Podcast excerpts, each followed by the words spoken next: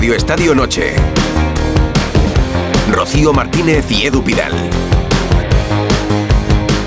En Onda Cero.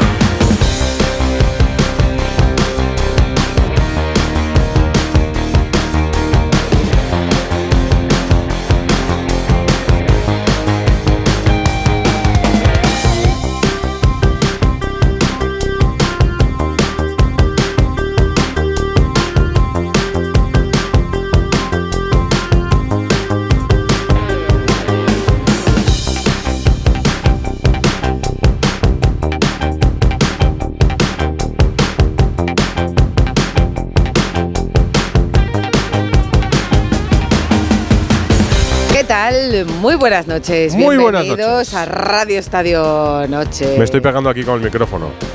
No Porque la transición con, la torre a veces es complicada. No, no, no. Estoy colocando aquí todo. Once y media, once y treinta y uno ya, una hora menos en Canarias. Y empezamos el último programa de la semana para nosotros, Rocío. Esto es jueves. 8 de febrero. Hace años juergues, pero esto ya no, esto ya son jueves ya ya además no, te- de no lluvia en tenemos edad, no, tenemos edad. Bueno, lo de la lluvia está bien, ¿no? Sí, hombre.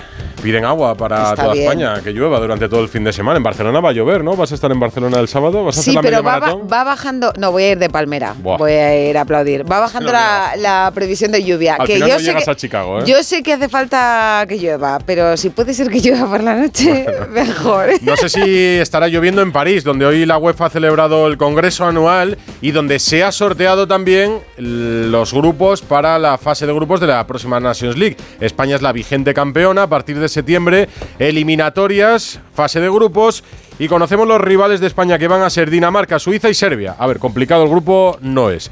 Se añaden dos partidos porque habrá cuartos de final antes de la Final Four que se disputará ya en 2025. Eso es lo primero que hemos conocido hoy, pero en torno al Congreso de la UEFA, Ceferín Pues y a las nuevas reglas del fútbol hay muchos Ha temas. seguido Ceferín su cruzada contra la Superliga y ha tildado a sus promotores de depredadores. Y ha anunciado, por cierto, que no se va a presentar a las elecciones de 2027. Así que ya sabéis, queda un puesto goloso ¿eh? a partir de este año, que yo creo que debe ser algo parecido a cuando hacen estos anuncios eh, que dicen, se busca persona que se encargue de cuidar una isla con una casa de lujo y pagan un Sí. pastizal. Pues esto es así. Bueno, tenemos antes la- las elecciones a la Federación Española. Claro. Y atención, porque la Asociación Internacional del Fútbol Mm. se plantea sacar una nueva tarjeta. Es lo que dice la de- de, tarjeta- Telegraph. Azul. Yo espero que no lo hagan. Cuenta, bueno, la. FIFA, la FIFA ya ha dicho que bueno, que habrá que ver y que si eso habrá que ir probándolo en, en categorías inferiores. Pero ¿qué es la tarjeta azul? Bueno, pues se sacaría a los futbolistas por protestar o por una falta táctica. Y esta tarjeta azul es algo parecido que hay, por ejemplo, en el balonmano o en el rugby. Son 10 minutos de expulsión de- del campo. Así que, que si, no que- tenemos, lo- si no tenemos bastante lío ya con las amarillas y, y con las rojas, bueno, pues ahora azules. Creo que desde 1970 ¿eh? no hay nuevos colores de tarjetas en el Lo, fútbol. lo- lo que la gente en el fútbol llama, eso sería tarjeta naranja, pues algo más o menos así. Lo que es más que amarilla, pero no llega a ser roja, sería una tarjeta azul, te dejaría 10 minutos fuera. Si tienes dos tarjetas azules, roja. Si tienes una tarjeta amarilla y te sacan una azul, roja. Si tienes una azul, has estado 10 minutos fuera, vuelves y te sacan una amarilla, roja también. Vamos, que si no tienen bastante lío los árbitros, pues imaginaos introducirles una tarjeta más para complicarlo todavía más, para que haya más polémica. Yo Eh, para el fútbol yo- no, pero lo veo para el programa, Rocío. No, no, totalmente, totalmente. Yo no sé con cuántos jugadores terminarían los partidos los equipos ¿eh? con esto de la tarjeta azul. Bueno. Pero a nosotros nos vendría muy bien para manejar a nuestras fieras. Aquí en la tertulia es Claro. como tu tarjeta azul. Que David 10 Bernabéu minutos calladito. tarjeta azul para Exacto. Bernabéu. Que Bustillo se viene arriba, tarjeta azul Va, le para pedimos a Bustillo. Bustillo, Bustillo, necesitamos unas tarjetas azules, Sí. yo creo, que sacaremos con todo nuestro cariño, con todo nuestro cariño. Bueno, y, y aunque no lo saquemos con cariño. Vamos a, hoy no hacemos la prueba porque no tenemos la tarjeta azul todavía, Venga. pero a ver qué tal se portan nuestros tertulianos Vamos a de París, hoy. empezamos. Rocío Martínez y Edu Pidal. Radio Estadio Noche. Susana Guas seguro que es acreedora de vez en cuando de una tarjeta azul, ¿eh? Bueno, sí, cada 10 minutos también. ¿Qué cosas pasan? ¿A eh? ti te gusta o no? A mí me gustaría saber qué opina un árbitro en activo de esto. Porque en lugar de hacerles la vida más fácil y sin tanto lío, es que es verdad, va a volver el debate, habrá más y siguen siendo protagonistas. Solo hablamos de ellos. No queremos hablar de árbitros, no son los protagonistas. Entonces, bueno, a mí no me gusta nada. El pinganillo, la tarjeta azul, la roja, eh, la amarilla, el pito, van a acabar saliendo con una mochila. Sí, sí, es verdad. Hasta Bueno. el 70 no hubo tarjetas, me Sí, sí. hoy en el fútbol, es verdad. Eh, de hecho, yo creo que, que a lo mejor tendrían que pedir aumento de sueldo los árbitros, claro, porque va a ser un lío esto de tres tipos de tarjetas. Ricardo Sierra, buenas noches. ¿Qué tal? Buenas Hola, Ricardo. noches. Mira, yo, yo lo veo bien para todos los ámbitos de la vida, menos para el fútbol, como estaba diciendo. Aquí en la tertulia, un tertuliano 10 minutos, que discute mucho con tu hijo, tarjeta azul, déjame en paz, no me des la turra durante Claro. 10 Ya. minutos y ya está. En el trabajo que tienes un pollo y tal, venga, tarjeta azul y tal. Pero en el fútbol se va a montar un quilombo de mucho cuidado. Pues sí, a veces no saben ni sacar las amarillas y las rojas. Bueno. Que pinta otro color. Claro, es que empezaríamos a decir, no, eso no es azul, es amarilla. Tendría que haber sido amarilla. Ahora Claro. ya discutimos entre las amarillas y las rojas, pues discutiremos entre las amarillas, las azules y las, y Imagínate las esto en rojas, ¿no? categorías inferiores. En un partido de fútbol, en un árbitro que esté solo en un campo arbitrando con Bueno, 150 bueno, personas, y una tarjeta azul, una libreta el grande. tiempo, controlar. Bueno, bueno, El bueno. fútbol que hemos conocido, ya no. O sea, cada vez cuesta más reconocerle.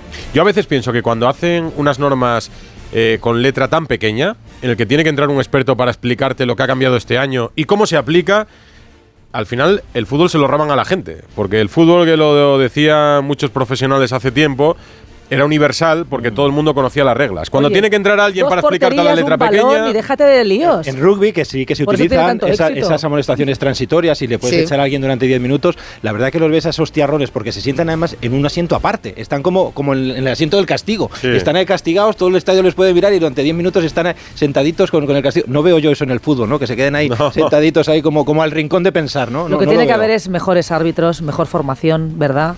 Y, Y menos reglas. y- exacto. Fíjate, a mí eh, una y cosa que me, inventar que ya. que me llama la atención de esto No es que nada. uno de los castigos es por protestar. Yo de verdad que creo que los árbitros son demasiado sensibles, que duelen más las patadas que las protestas. Látigo Serrano, buenas noches. Otro, otro que se llevaría de vez en cuando una tarjeta Acaba azul. sin Muchas azules, tarjetas sí. con el látigo, claro. Yo soy, más, yo soy más de rojas. Tú de rojas. azules- Directamente. Sí, yo, yo el azul.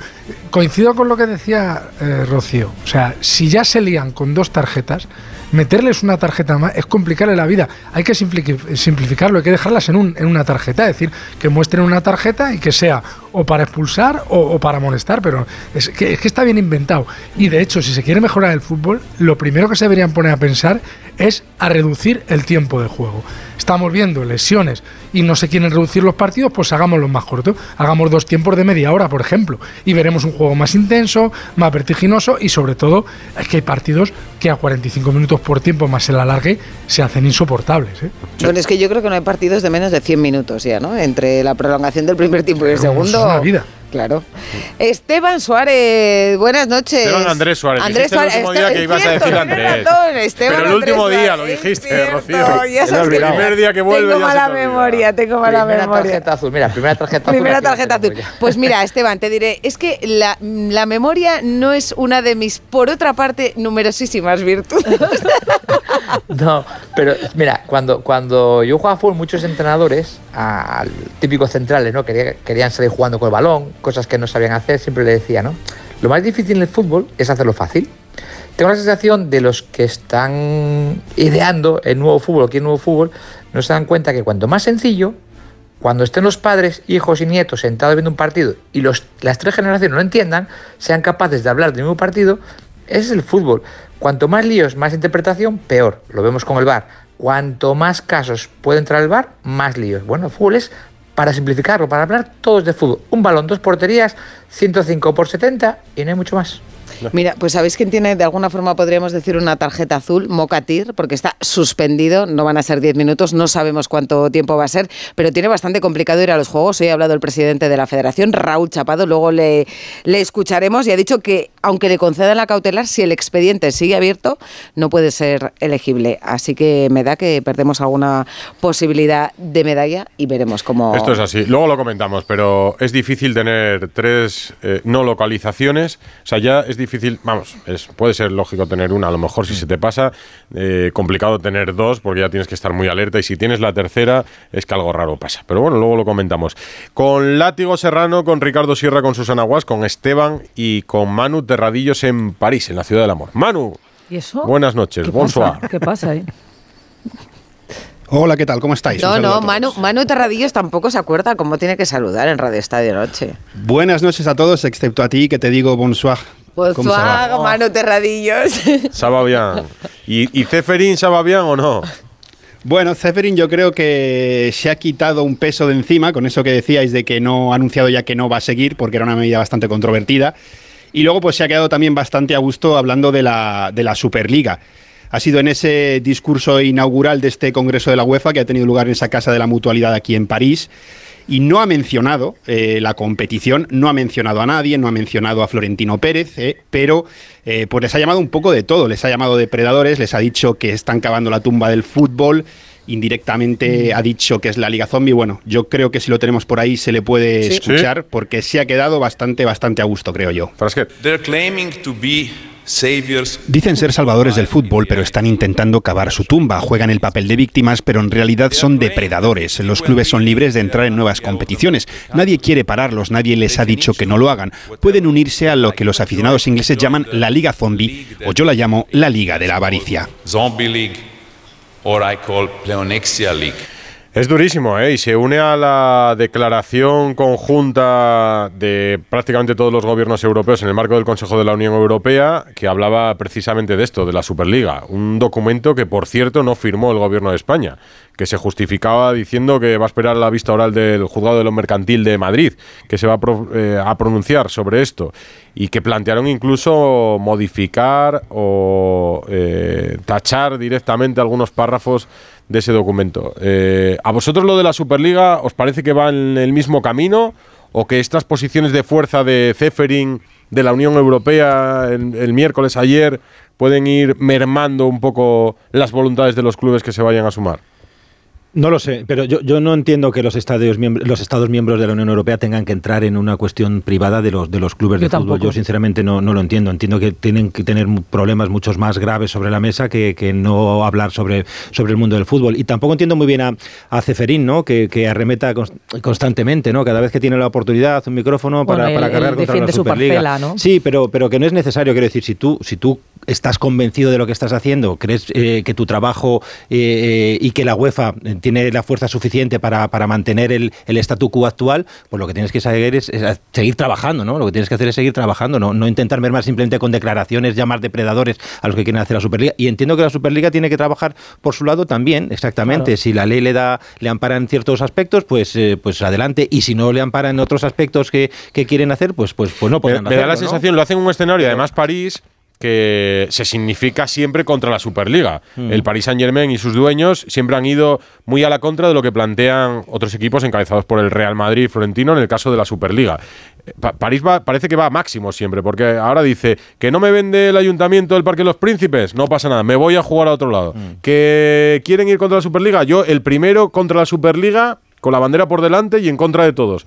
Mm. Que no sé si es una postura de fuerza Ay, también. A lo mejor es un intento de Macron para que Mbappé se quede, para, No, para favorecer al Superliga PSG otra vez. Está ahora mismo con el- como el caso de Mbappé. O sea, es especular. Hasta Claro. que no haya un programa que realmente sepamos cómo va a ser, eh, qué va a pasar con los equipos mm, más pequeños y, y el plan que tienen, no sabremos. Es especular Pero- como Mbappé pero, hasta que no renueve. eso- Si no renueva, pues no sabemos lo que, lo que va a hacer el chico. O ¿no? sea, el, el plan de la. Superliga, el plan de la Superliga lo explicaron hace un mes cuando salió la sentencia del, No, del pero- Tribunal pero- pero no, pero no se ha bajado no al no. pero, No no, se ha aterrizado, claro. no se ha concretado, No. porque han dicho No, pero equipos, si pero, yo creo que tampoco es- sabes qué equipos, con los equipos que cuentas. Claro, que- esa es la que- cuestión. Hasta O sea, que tú no tengas un es- proyecto concreto, pues eh, entiendo que todo es un poco No, hablar si por el- hablar. pues. lo que no tienes, lo que no tienes son miembros concretos. Claro. Ese es el problema. Lo que yo, lo que yo no entiendo Tampoco es, los tienes porque no- Ceferín, no, tienen una idea de lo que mm, a dónde se van a apuntar, dónde van a sumar, dónde van a jugar, ¿no? O sea, no, no, los clubes hasta que no les llega una oferta de, oye, mira, si tú te vienes a esto vas a cobrar tanto, no se van a poder Claro. pronunciar. ¿Cuántos Pero- equipos van a decir, pues oye, yo al final me apunto? Claro. Seguro. Pero formas- supuestamente muchos están diciendo que no. O sea, aquí la cuestión es cuando, cuando se Hasta haga que les o se pongan el dinero por delante. El cisma definitivo es con quién te quedas. ¿Con Ceferín o con nosotros? Está siendo está. tan duro ahora para evitar que se llegue a ese momento en el que sí que se presente una oferta firme o una oferta concreta. Claro, es lo que le da miedo. me ha llamado la atención que UEFA que igual que FIFA siempre eh, piden a los estados que no se inmiscuyan en los asuntos de las eh, federaciones miembros, aquí no han tenido ningún problema en, en, no diría agradecer, pero sí mostrarse agradecido por ese documento o esa postura de los 26 de los 27 estados miembros. También os puedo decir que, que Ceferin ha dicho que el hecho de que España no se haya unido, que le daba igual. en ese sentido. De todas formas, eh, la Superliga eh, está consiguiendo cosas y cambiando cosas, porque la UEFA acaba de subir los premios de, de la Champions. Es- ese era el primer objetivo, ¿no? De, de la Superliga era eh, tema económico y estaba claro. Yo, yo creo que como Superliga, como el primer proyecto o estos proyectos, no sé si la conoceremos, pero lo que sí vamos a conocer es eh, repar- una mejor Una repartición. Champions mejorada. Totalmente. Ya, Bueno, no sé, sí, una Champions mejorada. Mejorada o- económicamente para los clubes. Eso es, que los clubes grandes, que al final son los que realmente rentabilizan cada competición, se vean, se vean bien remunerados y que habrá un punto intermedio, ni la Superliga que presentaron al principio, ni la Champions que hemos conocido hasta ahora. Pero Ya yo el- creo que se va a seguir llamando Champions y que va a haber que abrir mucho el, el reparto económico que se quedaban algunos, ¿no? Con lo cual, pero es que este movimiento quiere decir que la Superliga tiene razón en algunas cosas, porque si la UEFA puede decidir Claro ahora que sube razón. los premios, es como, oye, perdona, ¿y por qué no lo has subido antes? Porque aquí los reyes de la fiesta somos nosotros, pero eh, los beneficios de la fiesta te los, los quedas quedas tú, todos y tú. los repartes como quieres. Y de ahí, de esa idea es de donde nace la Superliga. Claro, la UEFA ahora le ve las orejas al lobo y dice, bueno, no, que ya os vamos a pagar más. Hombre, pues lo podías haber hecho durante todos estos años, bueno, ¿no? Que, que no ha nosotros ponemos los estadios, una ponemos los futbolistas, ponemos los partidos, ponemos los aficionados y luego tú decides cómo repartes el pastel. Bueno, Hasta que no le han muy- puesto el órdago encima de la mesa, Claro. no ha reaccionado, claro. Muy, de fútbol, ¿no? Muy negociación de futbolista muy, que muy de la, muy de la vida, ¿no? Sí, Vas va a tirando renovar hasta y que o sea, te yo- paran. Yo, yo meto los goles, yo tal, y, el mediocentro cobra más que yo. Bueno, pues o me pagas más o me voy a otro equipo. Claro. Bueno, y al final Sí, el club pero te también- paga más. Bajo la idea, bajo la idea de la Superliga, que es coger a los 20 mejores clubes de Europa y que jueguen entre ellos, es un producto más atractivo que si metes a los 60 mejores clubes de Europa, porque hay 40 que no son tan buenos como los 20. Luego ese producto televisivamente tiene más valor, publicitariamente tiene más valor. ¿Qué ocurre? ¿Que es un producto excluyente? Evidentemente que lo es. Como si en España ponemos, no sé, a los 20 tíos más guapos a que salgan en un programa, pues claro, o a las 20 tías más guapas. Pues al final eh, esa, esa exclusividad se paga. Esos sitios exclusivos en restaurantes, en complejos vacacionales, en coches o en casas, se paga. Entonces, la Superliga lo que pretendía ser, y lo que yo creo que sigue pretendiendo ser, es un club en el que estén los mejores futbolistas, los mejores equipos, los mejores estadios y por lo tanto generen el mayor dinero posible, que será repartido entre los Látigo, miembros de esa pero tú dices los mejores o los que más ingresos generan, quiero decir, porque claro, eso no es lo Suele- mismo. suele ir bastante unido, ¿eh? Pero no siempre, quiero decir, precisamente el problema es eso, ¿no? Que si tú demuestras sobre el campo que eres el mejor, por el caso, el pongamos Girona. caso del Todo Girona. el mundo está hablando del claro, Girona. exacto, Es el caso del en Girona. Demuestra que esta temporada ha sido si- el mejor, si- entonces merecería. si tú realmente entre, te vas a los entre ocho- ese grupo de elegidos al- y, y- Sí. y- No, porque tienes que quitar a uno Si, de los si de te los vas, a, 20. los- Claro, si te claro, vas a los entonces- ocho equipos que disputan los cuartos de final de una edición de la Champions en las Casi últimas siempre 10 están en- ediciones, sí, seis, en el 95% siete, de los casos sí. son los equipos de los que hablamos en la Superliga. Luego está la fase de grupos. Es difícil tener un apoyo muy mayoritario eh, ahora mismo en la realidad social si tú tienes que explicarle que el Girona, imagínate, gana este año la liga y jugaría la Superliga, que es lo que nos explicaba el CEO hace unas semanas, pero se iría a la tercera división de la Superliga, al digamos, grupo- al grupo a Copa 3 Bronce, de la claro, sí, Superliga, la Copa Bronce verde, o sí. como le llamen. Entonces, eh, para poder jugar con el Madrid, el Bayern, el United o el City, Tiene, que, o- tiene que hacer cuatro machadas seguidas. tendría que ganar la liga este año. El año que viene ganar su grupo de Superliga Liga 3, bronce. eh, a la edición siguiente ganar el de Superliga 2 y ascender a la Superliga 1 de la que seguramente descendería esa misma ese mismo año. Lo- Porque el producto está pensado para que ningún escenario del mundo el Girona le quite el hueco al Manchester United. Eso. Porque Ya, lo que pasa que el Madrid, Manchester tampoco- United y no el Madrid Girona. La que realidad así. es que tampoco pasa tantas veces. La No, que- realidad que es que que tampoco tantas claro, veces. Siempre que llegan a- eso a las- manteniendo su. Pero tendría que hacer todo eso que habéis dicho manteniéndose en la liga. Sí, este Claro. Pero evitas- así no pueden. Evitas una cosa, que es que el Girona el año que viene vaya al mercado a reforzarse, haga una inversión, sabiendo que no va a tener un premio, ¿sabes? Ni un, ni un reporte económico. Porque claro, si va a Champions, como creo que va a ir, va a poder ir a un mercado mucho más amplio que ahora. Ahora, si va a ir a una conference, pues el Girona no va a salir al mercado a comprar, con lo cual nunca crecerán equipos medios o bajos, nunca. Mira, y En- podríamos ver un Girona Manchester City En- el año que en- viene. En España es prácticamente. Con el mismo dueño. En España es prácticamente imposible ver, bueno, no lo hemos visto, al Madrid o al Barça fuera de una fase de grupos de la Champions. Ah, Hemos visto caer al Barça Sí, y no, la Europa sí League en vimos. diciembre. Bueno, hace muchos años. Bueno, año y el 90 Atleti- y el Atleti lleva el desde año- que... Claro, el año no- pasado, 96, ¿no? 97. 90 y qué. 96, El 97. Atlético- Hace prácticamente 30 años. Y el eh, Atleti más de 10 ¿Tienes, años tienes- lleva. tienes ya gente aquí en Onda Cero, Látigo, a la que escuchas que no había nacido cuando cuando, cuando eso sucedió. Arsenio Iglesias, fíjate lo que nos tenemos que remontar. En cambio, la Premier, o sea, decimos que los ocho que juegan cuartos sí son equipos Superliga, pero en la Premier un año se queda fuera el Chelsea, otro año se queda fuera el Liverpool, Este año, otro año se este queda año. fuera el United, o muchos años. Claro. Claro, eso sucede. Y luego, otra de Y las el Liverpool cuestiones. Puede ganar la Premier. Claro, este año, otra- y, y no juega. sí. Puede, puede, y no está en la Champions. el Chelsea, que la ha ganado hace cuatro días, se va a quedar fuera de la Champions. Pero es que su- si tú a la Premier le metes el Madrid, el Barça, United, el que es el equipo que, es la Superliga. El United es el, más, el equipo que más dinero genera por negocio en el mundo. mundo, por encima del Real Madrid. Y lleva varios años eh, quedándose fuera de la Champions en la última década. Y luego, una de las cuestiones que siempre discute Tebas: eh, el fútbol gratis que promete la Superliga dice que es imposible en este negocio. Yo tuve un debate en Amberes con Bert Copperfield, le llamo Copperfield porque esto, hacer trucos de magia que están haciendo con todo, ¿no? Es decir, el mundo de la televisión también, ¿no? No puede ser gratis. De hecho, ya en Amberes, Copperfield ya- dijo, no, será un sistema híbrido, donde, claro, si quieres tener acceso a, a más señales, a más cámaras, tendrás que pagar más, no, al final va a ser pagando. En la hipótesis que fuese gratis, que digo que es imposible, no hay mercado publicitario para cubrirlo, si el martes, miércoles y jueves hay un fútbol de élite gratis, ¿qué va, qué va a pasar el fin de semana con la Liga Nacional? ¿Vamos a cobrar nosotros nuestro fútbol? Esto es como si alguien vende el pollo gratis de martes, miércoles y jueves y el fin de semana hay que pagarlo. Creo que o bajamos el precio el fin de semana del pollo o nos arruinamos. Pues, pues, la comparación con el pollo está, está bien. Era, era la línea, yo creo que el gran titular del día de la presentación de la Superliga hace unas pocas semanas fue fútbol gratis. Claro, que eso es algo que gusta mucho a, a los aficionados. Claro, Hombre, el populismo yo, es yo muy también lo veo claro. muy complicado, pero el CEO dijo que son capaces de conseguir más de 3.000 millones de euros en publicidad. Pues es otra cosa que habrá que ver. Todo está muy en el aire, Claro. ¿no? Sí, está Ahora, bien. hoy por hoy me parece algo... Por cierto, que, mí- que a- a- Imposible, eh, vamos. daba un dato Edu Pidal, y digo, me sonaba a mí otro dato, pero es diferente, ¿no? De- del club de fútbol con mayores ingresos del mundo la pasada temporada fue el Real Madrid por delante del City y del PSG, que era, que era tercero. Digo, me sonaba algo Mm. económico que había leído. ¿Sabéis lo que me ha gustado mucho a mí del asunto de hoy? El afán de, de renovación que tiene, que tiene la UEFA, que ha decidido hoy derogar eh, los 70 años como tope, como tope de edad para, para presidir la UEFA o para estar en uno de sus, en uno de sus comités. Y esto, por cierto, le vendría bien a Rocha, que tiene 70 años y finalmente se convierte en presidente de la federación. Claro. Pues no podría estar, si, si solo es hasta los 70, no podría estar en uno de los comités de, de la UEFA. Está en Llanes, eh, Pedro Sí Rocha, que va a por poder. No ha ido, sí. no ha ido, ¿no? Hoy no. No, no, no, no. Está, va a ir el sábado al derbi asturiano, lo digo en serio, sí, sí. En, en Llanes, sí, sí. Le han visto por ahí por tu... Sí, sí, sí. Por tu Lo- casa. Lo digo de Por verdad. sus ¿eh? dominios. Sí, sí, sí. ¿Verdad, Esteban?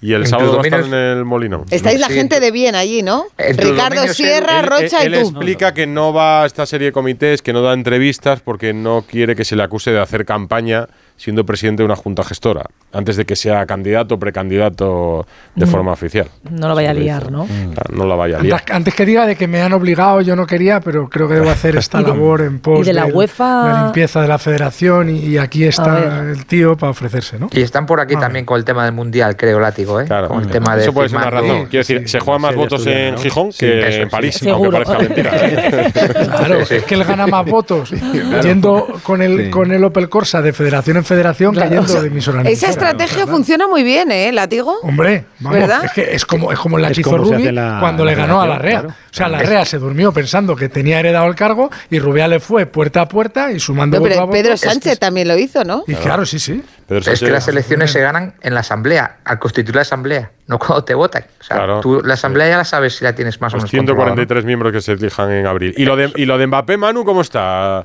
en París? ¿Caliente o frío?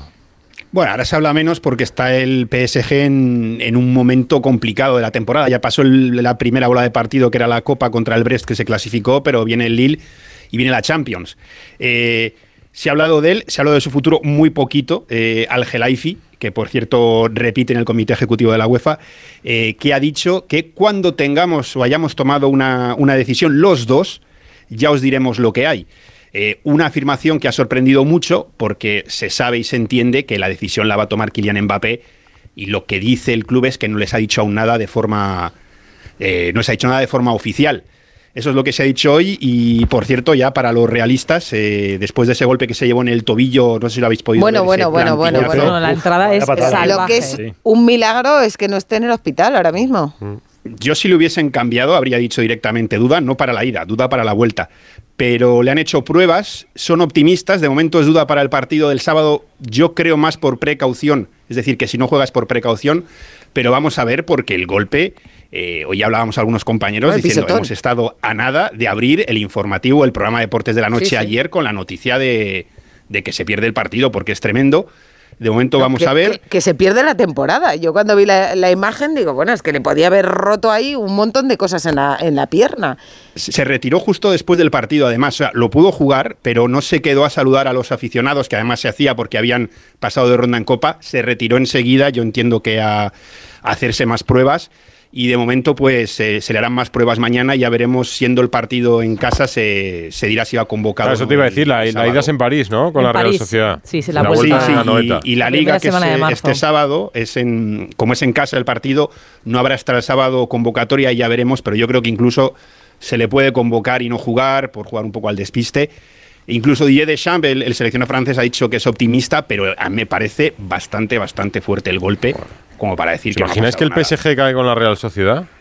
Bueno, ¿y En octavos de final, ¿a que imagino. puede ¿Sí? pasar. Yo me lo imagino Pues. ¿Por qué no? Puede pasar. Yo no lo veo tan descabellado. Quiero Yo- saber. no, no. Yo creo que es favorito el Paris Saint Germain, pero no lo veo tan todo. descabellado que la Real en- Sociedad. en, ¿eh? en Anoeta Anoeta, va a ¿eh? ser la leche. sí. Va a ser impresionante. Una sí. cosa, el partido, igual en el partido de Copa estuvo la ida, ¿eh? espectacular. O sea, ¿eh? que tampoco... ¿Que estuvo bien quién? ¿Eh, ¿Mbappé Eh, dices? Kylian Mbappé. El PSG estuvo bastante bien. Yo creo que es de lo que más me ha gustado de temporada. ¿Hay crítica al equipo de Luis Enrique estuvo- o no? Que estamos Sí. viviendo un poco al margen de... Sí, Igual el sí. PSG no sale el miércoles igual que saldría contra el Madrid, ¿no? Ya. Igual ese punto de relajación, de bueno, de subestimar un poco a la Real. No lo veo en Luis Enrique. Nada, Sí, tiene a Luis fuera, Enrique, claro, que es eso, sabe lo que claro, es la Real. sí, y- sí. o sea, Bueno. otra cosa es que, le- Pues, que sea por capaz de motivarles, pero si Luis Enrique no entiende que como, Sí. como jueguen andando ante la Real lo van a pasar mal y que evidentemente tener a Mbappé ca- casi es jugar con 12. Pero es que el PSG tiene un extraordinario equipo, además de Mbappé, que tiene futbolistas magníficos. O sea, tiene al mejor lateral derecho del mundo, tiene centrocampistas como Fabián Ruiz, que son, que son la leche, tiene a Marco Asensio, que te saca un gol de la nada. Es que el PSG tiene un equipazo. O sea, el PSG Bueno, en el centro lo del campo normal es que esté en ¿eh? semifinales de Champions. Lo otro sería sorprendente. campo- el centro del campo, si le ves con los grandes, ahí cogea un poco. Eh, Mbappé hizo para mí su mejor partido de la temporada en Copa contra el Brest, de largo, y lo que me decías de las críticas hay, y sobre todo últimamente se le habla mucho el tema del contraataque, ahora que se dice eh, transiciones, ¿no? Para no dejarlo tan mal. Porque cuando el PSG tiene metros por delante y juega al contraataque, o como lo queráis llamar, es, es una maravilla. Dembélé estuvo también muy bien. Barcola Como el Barça de Luis Enrique. estaba claro. muy bien. Mismo. Pero eh, ya Luis Enrique lo ha dicho, que es lo que quiere es tener el balón, tener el balón y tenerlo además en el campo contrario. Y le han sacado últimamente muchas, muchas preguntas que incluso hasta le han molestado, diciendo que en algunos partidos sus jugadores corrían más kilómetros que los, de, que los, del los jugadores del equipo rival, indicándole que por qué no juega más al contraataque. Y hay críticas, eh, además sobre todo se le ha recordado una cosa, que él dijo en un momento dado eh, a principio de temporada, en febrero seremos más fuertes y se le ha dicho, hemos llegado a febrero. Eh, ves al equipo más fuerte y tampoco dijo, bueno, a veces más fuerte, a veces menos fuerte. No ha encontrado el fútbol que él quería y la gente lo ve y lo sabe, pero os digo una cosa, si Mbappé está bien, que veremos, el partido que hizo a mí me encantó eh, y volvía a ser ese jugador peligroso en cualquier momento. Yo, lo que creo es que Mbappé debería plantearse decidir pronto su futuro, porque después de lo de ayer, es que imagínate que tienes una lesión larga, tienes una situación pero no- ahí. no decirlo, Pero mientras porque- esté No, PSG no, o Real firmarlo, firmarlo. Vete a saber si Ahora, está ahora firmado. sí, ¿eh? Puede estar firmado ya. Puede estar. Puede estar, Manu puede Terradillos, París. Un abrazo, cuídate. Un abrazo a todos. Chao. Hablamos. Au revoir. Radio Estadio Noche. Aprovecha que este febrero tiene 29 días para disfrutar los Fiat Pro Days y redescubre la nueva gama Fiat Professional completamente renovada, con más tecnología, seguridad y unas ofertas únicas. Visita tu concesionario más cercano y conoce la nueva generación Pro en diésel, gasolina y eléctrico. Fiat Professional. Profesionales como tú. 98.0 FM, Onda Cero, Madrid.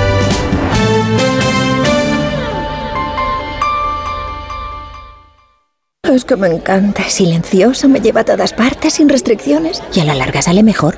Esto no lo pillo. ¿Me hablas de tu chico o de tu coche? Lo eléctrico tiene su punto. Y además, el de carga está incluido. Descubre la gama eléctrica Citroën con entrega inmediata desde 22.900 euros. Condiciones en citroen.es. Grupo Amarauto, Avenida Valdelaparra 37, Alcobendas, Madrid. Decorman ejecuta obras integrales de interiorismo, decoración y reformas en viviendas particulares o locales comerciales de cualquier tipo. Al contratar tu proyecto integral con Decorman, te olvidas de todo. Nuestro objetivo es tu absoluta tranquilidad, sin anticipo de cantidades y llave en mano. Llama ahora y sin compromiso pídenos presupuesto 91 609 3370 o decorman.es. Más que 60 consigue un sexy 60% de descuento en tus nuevas gafas. Infórmate en soloptical.com. Soloptical, solo grandes ópticas. Cambiar la bañera por un plato de ducha, reformar el baño completo. El caso es que meterse en obras da mucha pereza. Deje a un lado la pereza y acuda a Duchamanía. Sus profesionales realizan la reforma completa del baño o cambian la bañera por un plato de ducha, con rapidez, limpieza y empleando los mejores materiales. Todo a los mejores precios. Exposición en Paseo del Molino 6 y en calle Cabanilles 39, 91 468 4907 y duchamanía.es. Te compra tu coche, te compra tu carro, te compra tu buga. Te compra tu furgo, te compra tu moto, te compra tu auto, caravan. ¿Te han hecho una oferta? Te la mejoramos. Has oído bien. Mejor precio garantizado y compromiso de pago en 24 horas. Ven a vernos. Te quiero, mi amor, mi pastelito, mi bombón, mi galletita, mi bollito, mi bizcochito. Uy, pero qué hambre más tonta me ha entrado así de repente. Hay mucho amor dentro de ti, como en el cupón diario de San Valentín de la 11, porque podrás ganar 500.000 euros y además si entras en cuponespecial.es podrás conseguir experiencias únicas que te enamorarán. Cupón diario de San Valentín de la 11. Bases depositadas ante notario. A todos los que jugáis a la 11, bien jugado. Juega responsablemente y solo si eres mayor de edad. ¡Vigor, Toma Energisil Vigor. Energisil con maca contribuye a estimular el deseo sexual. Recuerda, energía masculina, Energisil Vigor. En Peugeot estamos listos para ayudarte a llevar lo más importante, tu negocio. Por eso, en los días Peugeot Profesional vas a poder disfrutar de condiciones especiales en toda la gama. Aprovecha del 1 al 14 de febrero para dar energía a tu negocio. Inscríbete ya en peugeot.es. Radio Estadio Noche. Rocío Martínez y Edu Pidal. Hola Radio Estadio, muy buenas noches. Para vosotros, un saludo de Oscar desde Las Vegas, Nevada. Aquí estamos con la locura del Super Bowl. Un saludo La desde ciudad, Las pues, Vegas. está un poco, un poco eh, loca. Se, están- se van a recibir para este fin de semana aproximadamente 400.000 visitantes por la Super Bowl, de 375 y 400.000. Así que aquí estamos. Y con esto de la tarjeta azul, pues la verdad es que si tenemos lío con el bar, meter una tarjeta más, no sé yo, habría que darle una vuelta antes de lanzarse. Hasta luego. Hasta Adiós. luego. Esto me hace mucha ilusión. No es la primera vez que, que nos manda un mensaje a alguien de, que nos escucha desde Estados Unidos. A ¿Por mí- qué te hace ilusión? Bueno, no sé, pensar que. quiere que la inviten. Claro, que, Ah. que alguien, que además yo creo que era español, ¿no? Por cómo. Escucha, y, y en Las Vegas, que es el epicentro del deporte mundial este fin de Este semana fin de con la Super Bowl. claro. fíjate, y aquí Pues, está. a mí me hace más ilusión que me escuchen desde. Asturias que desde Las Pero Vegas. de todos los lados, mejor, Pero hay ¿no? alguien que, claro, hay alguien, claro, yo creo que EGM igual no hace en, en Estados Unidos, pero hay alguien que desde Estados Unidos decide que su vínculo con el deporte español es Radio Estadio Noche. La verdad que me parece Y la leche y encima en la Super Bowl. Y en Las Vegas. Ahí está Juan Millán también, todos los días, eh, si no que hay muchas nada. atracciones allí. Por creo. cierto, que hay que ganar una pasta para, para ir a ver la. Super Bowl, ¿no? Porque eran entradas de siete mil y pico dólares o nueve mil y pico dólares, la más barata. En reventa. Luego Y luego, y luego decimos que el fútbol es caro. Ana, Sí, es que oye, a ver, a ver que va a estar complicado, a ver si termino. ¿Estás fina? Sí, la verdad es que me, se me presenta un buen fin de semana. Toma miel por la mañana. Yo tomo miel de brezo de Burgos y mira cómo estoy, como Pues- una rosa. Pues si manda un sales cargamento. desabrigada por las noches, Eso ayer celebró el cumpleaños. Y sin el pelo mojado, pues también te lo digo. Claro. El- Eh, con- salió por la noche con el pelo mojado y se fumó cajetilla y media. y Sí, ah, muy bien. que Todo- muy saludable. Venga, sí. Ana. ¿Qué piensas de la posible llegada de esa tarjeta azul al fútbol? El 85% dice que lo ven mal porque habrá más eh, polémica, el 13% dice que lo, bien, que lo ven bien porque habrá más fair play en el campo y mensajes que nos llevan, por ejemplo, mal, un nuevo instrumento para favorecer a los de siempre y otro que nos dice, esta es la mayor chorrada que se ha visto nunca en la historia del fútbol. Si sufres, eh, tráenoslo por escrito y lo leemos, lo que quieras decir. Yo por, por el momento voy bien. Vale. Por el momento voy bien, pero si no, aquí está Carmen también para, para hacerme una suplencia. Ana, todo por nuestros oyentes. Todo por nuestros Eso también es oyentes. verdad, a pesar de que yo creo que a nuestros oyentes esto no les, no No, les mucho. Bueno, algunos se sentirán identificados, no Y- te o- y creas. otros pensarán, mira, hay gente que está peor. Ha venido con gafas, que nunca viene. Es una, una, Una cosa de las nuestras, que le dirán, pasa claro. A Bueno, que, que no ha estado Pedro Rocha en, en el Congreso de la UEFA, pero sí ha estado Luis de la Fuente, porque era día de sorteo. Oye, y Juan mata talismán, ¿eh? Sí. Sí, no gran mano inocente. Oye, qué mano, Dinamarca. Suiza y Serbia. No lo podía sacar mejor. Mira, pues es que nos hemos evitado a Francia, Alemania, a Bélgica o a Portugal. Hay grupo, grupo de la muerte, ¿eh? Italia, Bélgica, Francia e Israel. Cuidadito con ese grupo. Luego está Croacia, Portugal, Polonia y A ver, Escocia. pero y claro, pasan, eh, eh, pasan dos. Dos. pasan Ya, dos. y el otro claro. es Entonces, Países ya Bajos, es menos muerte. Sí. Hungría, Alemania y Bosnia, Bosnia-Herzegovina. ese grupo Eso 2, sí, Italia, Bélgica y Francia. Sí, no, uno se queda fuera. Grupo, Sí. grupo de la muerte, totalmente. El segundo se enfrentará al Vamos, que es la primero. Nations League. Sería más complicado si te jugaras una clasificación de Eurocopa.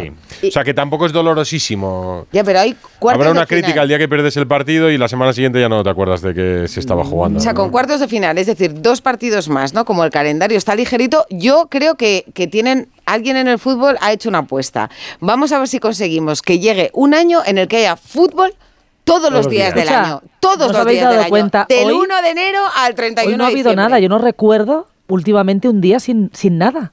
Y no está mal echarlo de menos, ¿eh?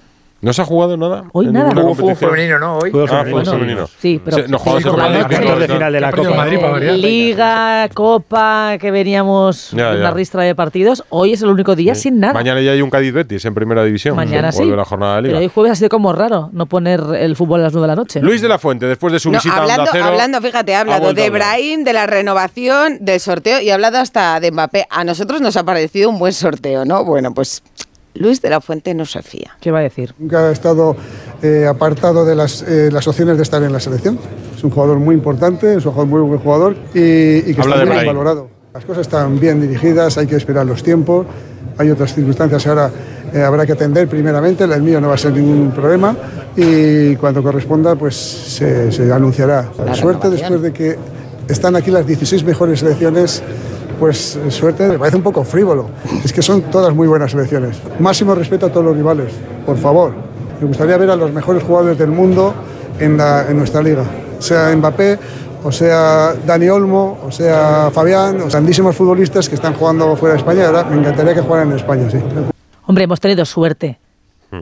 Diga lo que diga. Poco Al menos frí- para pasar frívolo. a la Bueno, siguiente ronda también, porque ¿eh? pasan dos. Claro, que, que va a decir el seleccionador, no puede tampoco, ¿no? Pero habrá, habrá también- hecho, lo habrá celebrado como por debajo, ¿no? Por debajo Claro, de la hombre, mesa para que no se vea. optimistas de cara a ganar el título. Pero es verdad que tal y como está el fútbol de selecciones, tampoco sabes ahora mismo qué selección despunta mucho por encima de las demás. Están las típicas, ya sabemos, España, eh, Sí, las de siempre, Francia, Francia, Alemania, lo que sí. Inglaterra, España, España, también- muy bien, También. España. También Pero está no hay ninguna. hay dos, para mí no hay ninguna. eh, creo que está muy igualado, ¿eh? Ninguna más fuerte, mucho más fuerte que otra. Inglaterra Pero es que no luego- estaba entre pero- los VIP. Pero Yo creo que estamos nosotros llegan- en ese segundo peldaño, ¿no? Donde hay muchas selecciones más o menos de, de nuestro Sí, nivel. pero bollante, yo sí que bollante no hay ninguna. Francia, Francia, básicamente Inglaterra. Inglaterra sí, Sí, que está un poquito, sí, pero que al final tampoco- Inglaterra que parece que es siempre la eterna aspirante, ¿no? Que, que- que está muy bien con un- una generación extraordinaria, pero que luego no termina de, de ganar. Y Francia sí, Francia sí que gana. No, hombre, pero dentro de las 16 mejores está claro que los campeones de Europa y del mundo son casi siempre las 5 o 6 de siempre, pero no vemos a Bosnia, Hungría. Serbia, Ser- Serbia, claro, claro, o sea, quiero decir, las 16 mejores, pero es como en Madrid, ¿no? Y el Almería, o uno va primero y otro va último, ¿no? Prefieres jugar contra el Almería, el Real Madrid, que jugar contra el Girona, entiendo yo. Bueno, eh, fíjate, juega con el Girona el sábado a las seis y media y va a tener que hacer de invento otra vez a Ancelotti. Ahora lo tiene fácil porque vuelve Chouameni. ¿Será la primera vez en la historia del Madrid que no juega un central? ¿Puro? Pues. eh, Como no llegue Rudiger, sé. No, hombre. No, Rudiger yo creo que va a jugar. si no llega, Entonces, no sé si será la primera vez, pero va a claro, jugar sin sí, sí. centrales. sería, es, es- Mira, sí, es histórico, ¿eh? Alberto Pereiro, buenas noches. Multitask son los Hola, familia, ¿qué tal? Muy buenas a A ver, todos. ¿Rudiger llega o no llega? Sí, sí, Rudiger sí.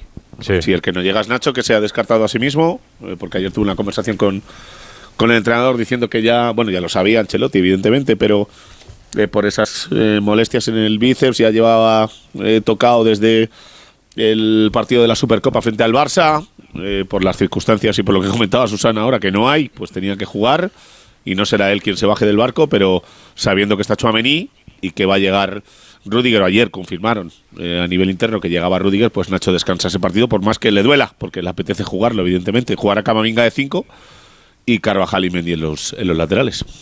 Bueno, tampoco tiene mala pinta. Yo creo que prefiero a Chouameni de central que el otro Bueno, el no está encantado porque juega Chouameni con Rudiger, que es lo que quiere para el día del City, pues ya está, ¿no? Sí, yo lo, yo lo prefiero. Creo que es la- de lo que tiene ahora mismo Sano en Madrid es la mejor pareja. Y de hecho, no sé si con Rudiger y Chouameni el Madrid habrá encajado un gol en cinco partidos. Porque, porque sí, porque es más poderoso en el juego aéreo que Nacho, tiene mejor salida de balón que Nacho.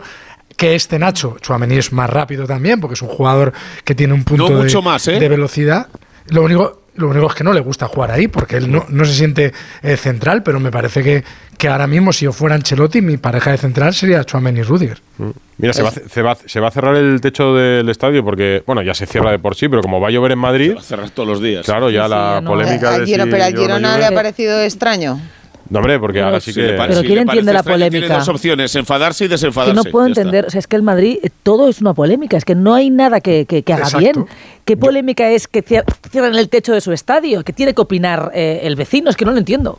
No lo entiendo. Su, lo que sí que tendremos que ver es qué pasa en el partido de Champions, porque eh, igual hay una norma. Eh, Yo no lo he mirado, pero no sé si UEFA podrá decidir sobre Sí, el cierre o no ahí, de- ahí decide, eh, ¿no? En Champions no decide, decide la UEFA. sé. Sí, ahí es Yo- yo potestad de, de UEFA. Es la potestad de final de UEFA. en la Cardiff. liga deciden los, los equipos. Vale, pues ya está, pues mira. Recuerdo la final de Cardiff que qué jugó y ganó el Madrid eh, de, la, de la Champions, que se jugó a techo cerrado por amenaza, amenaza de bomba, De terrorista terrorista, y sí, sí. sí.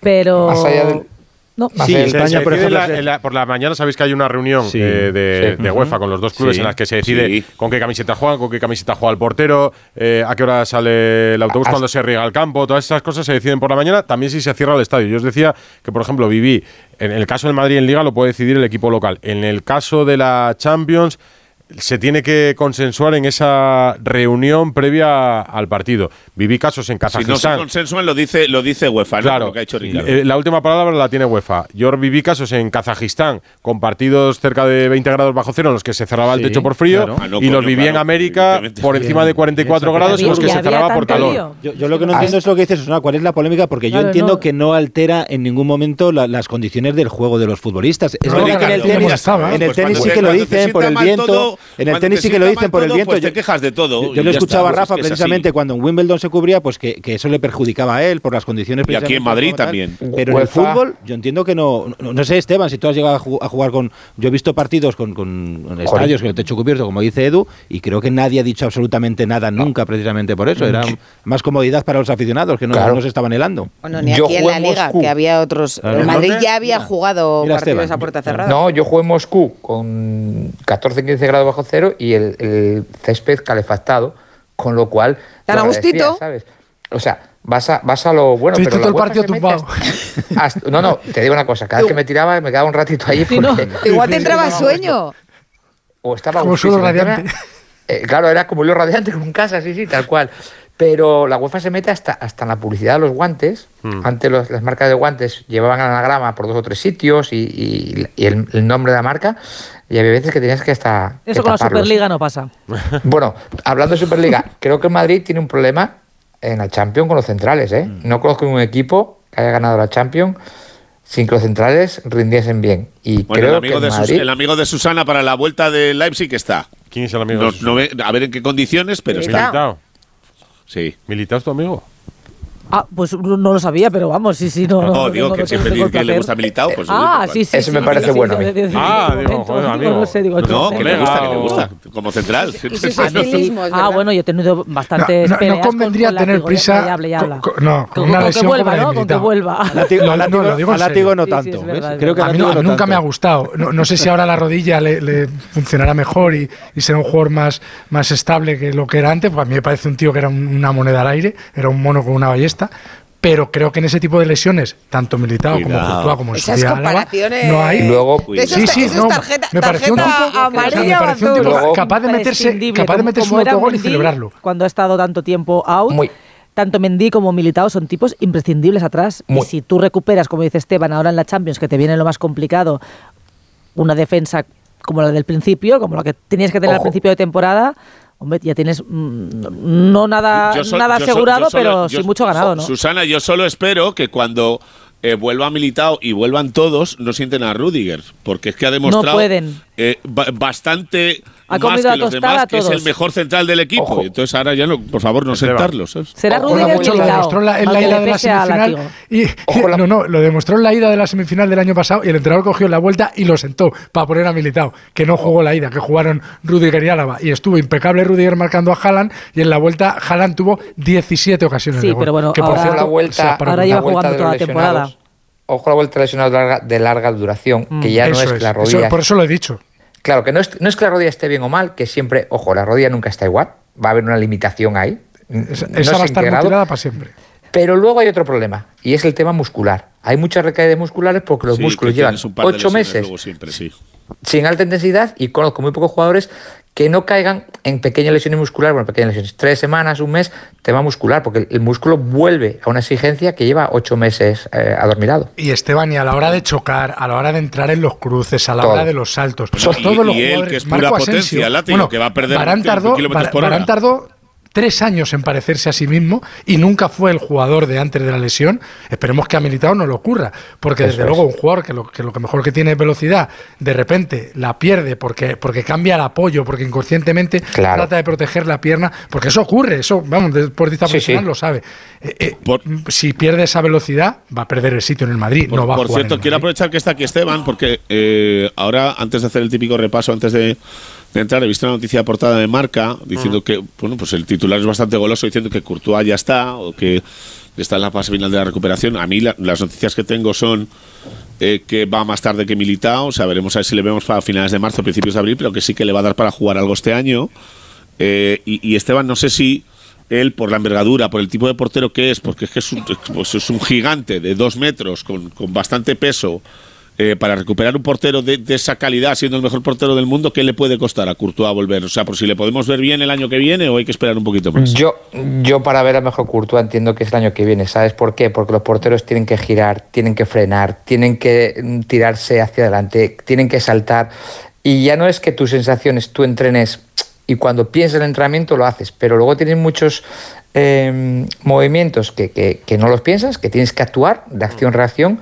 Y yo creo que además tiene que ganar mucha, mucha masa muscular. Le veo aquí la foto que tú dices y veo que todavía de cuádriceps está, no está como estaba, ¿no? Sí, Tiene está que haciendo estiradas desde parado y ejercicio de caída Eh. al suelo, nada más. O sea, no está haciendo Claro, nada de, es- de pero es que giro, de, cinco queda- balones seguidos, le queda disparo y nada mínimo dos meses y medio. Y luego el portero es muy que importante. se lesionó después, va, va a volver la semana que viene y me vais a hacer, pues pongo a Courtois sentado de portero, claro. Sí, O sea, pero no, vale ilusionarse, claro. O sea, Courtois hay que tener la misma ganar- paciencia con todo. Cosa que tiene que ganar mucha estabilidad porque tiene que el portero cuando le chuta tiene que estar estable y eso te lo da muchas veces el músculo te da buen apoyo yo tendría mucho cuidado con los dos eh insisto Es que yo creo que una cosa es la, la de Courtois sí son siete meses de un cruzado, Sí, Militao sí. son seis y pico, es que, no sé, a mí me parece muy muy pronto, lo estáis hablando, ¿no? Yo recuerdo también el caso de Asensio, que volvió después de ocho meses, pero es que tardó como Le cinco, seis, siete meses arrancar, todavía en volver a ser el jugador que normal, era, ¿no? Yo fíjate, Ricardo, normal. un jugador que volvió en seis meses y volvió muy bien fue Pepe. Se lesionó en enero en un partido con el Real Madrid eso es verdad, y sí. jugó el Mundial y además de medio centro con Portugal, el, que- el Mundial que gana España, que les eliminamos, y Pepe juega de medio centro ese Mundial. Y, y habían pasado apenas seis meses de esa rotura de cruzado, lo operó el doctor Noroña ahí en, Portugal y es, un caso atípico. No es normal que una lesión de cruzado vuelvas a los seis meses y que es que Pepe tiene 57 años y sigue jugando. No, 8-9. Yo recuerdo porteros. Asenjo, Pichu Cuellar se rompió el cruzado también. Es complicado se- hablar de la- de la opción de Asenjo varias veces. Tres El, veces. el Madrid no ha Asenjo querido tiene fichar. cuatro, ¿eh? Ahora en el mercado O de cuatro, invierno, sí, que no ha querido fichar eh, nadie en defensa, pero está claro que de cara al verano tiene que hacerlo. Sí, Venga por Mbappé, no venga. Mbappé, Sí, eh, sí. da igual y te dejes todo el dinero por el francés, ¿no? Pero tienes que fichar porque el único que es menor de 30 años es Militao, ¿no? Mm. Todos los demás pasan de los 30 años. Ahí sí que Bueno, Fran García que es suplente. no te pero- queda otra. Sí, pero, pero Fran García de central no, yo diría que no, le, no, le vamos a ver. Defensa, sí, sí, pues, defensa. Son, son, los soldados, los soldados de Ancelotti. Les cambia de posición y bueno. Fijaros, otra que me sí, pero, hasta que te hasta que te pintan la cara un día, ¿eh? Claro, pero eso de momento no ha pasado en la liga.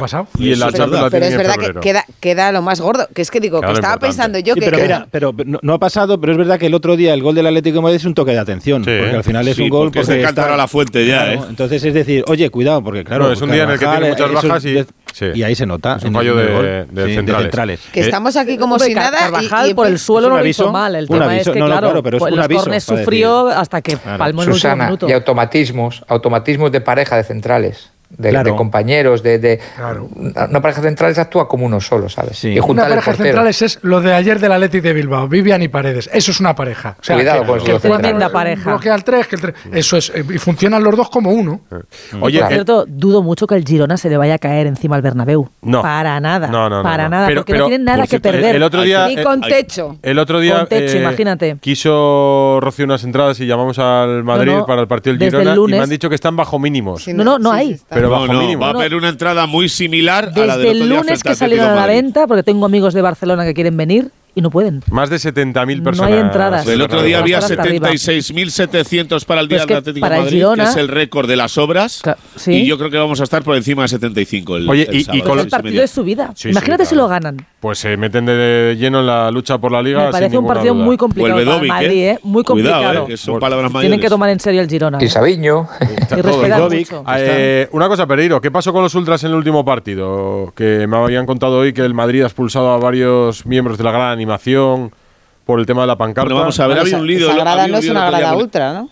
No. Ha, ha, ha no. Que no quiere decir que no haya ultras en esa grada. Pero no es una no, grada ultra. La movida, ha sido con ultras. Entonces, lo contamos como tal. Vamos a ver, el otro día había un tifo en la previa del partido frente al Atlético de Madrid que cubre pues lo que cubre habitualmente cuando son partidos grandes desde el, eh, segundo anfiteatro, hasta arriba del todo hasta, el final del tercero eh, cuando se despliega, eh, la parte del tercer anfiteatro donde está la inscripción en letras se corta y no se lee habitualmente. Los de abajo, que es la grada fans del Real Madrid, que ya sabéis que es eh, la posterior a la expulsión de Ultrasur del, del Santiago Bernabéu por parte de su presidente, eh, liderados por una persona, eh, 16 miembros de Grada Fans suben al tercer anfiteatro a pedir explicaciones de qué ha pasado en el tercero. Eh, en el tercero había miembros de Ultrasur.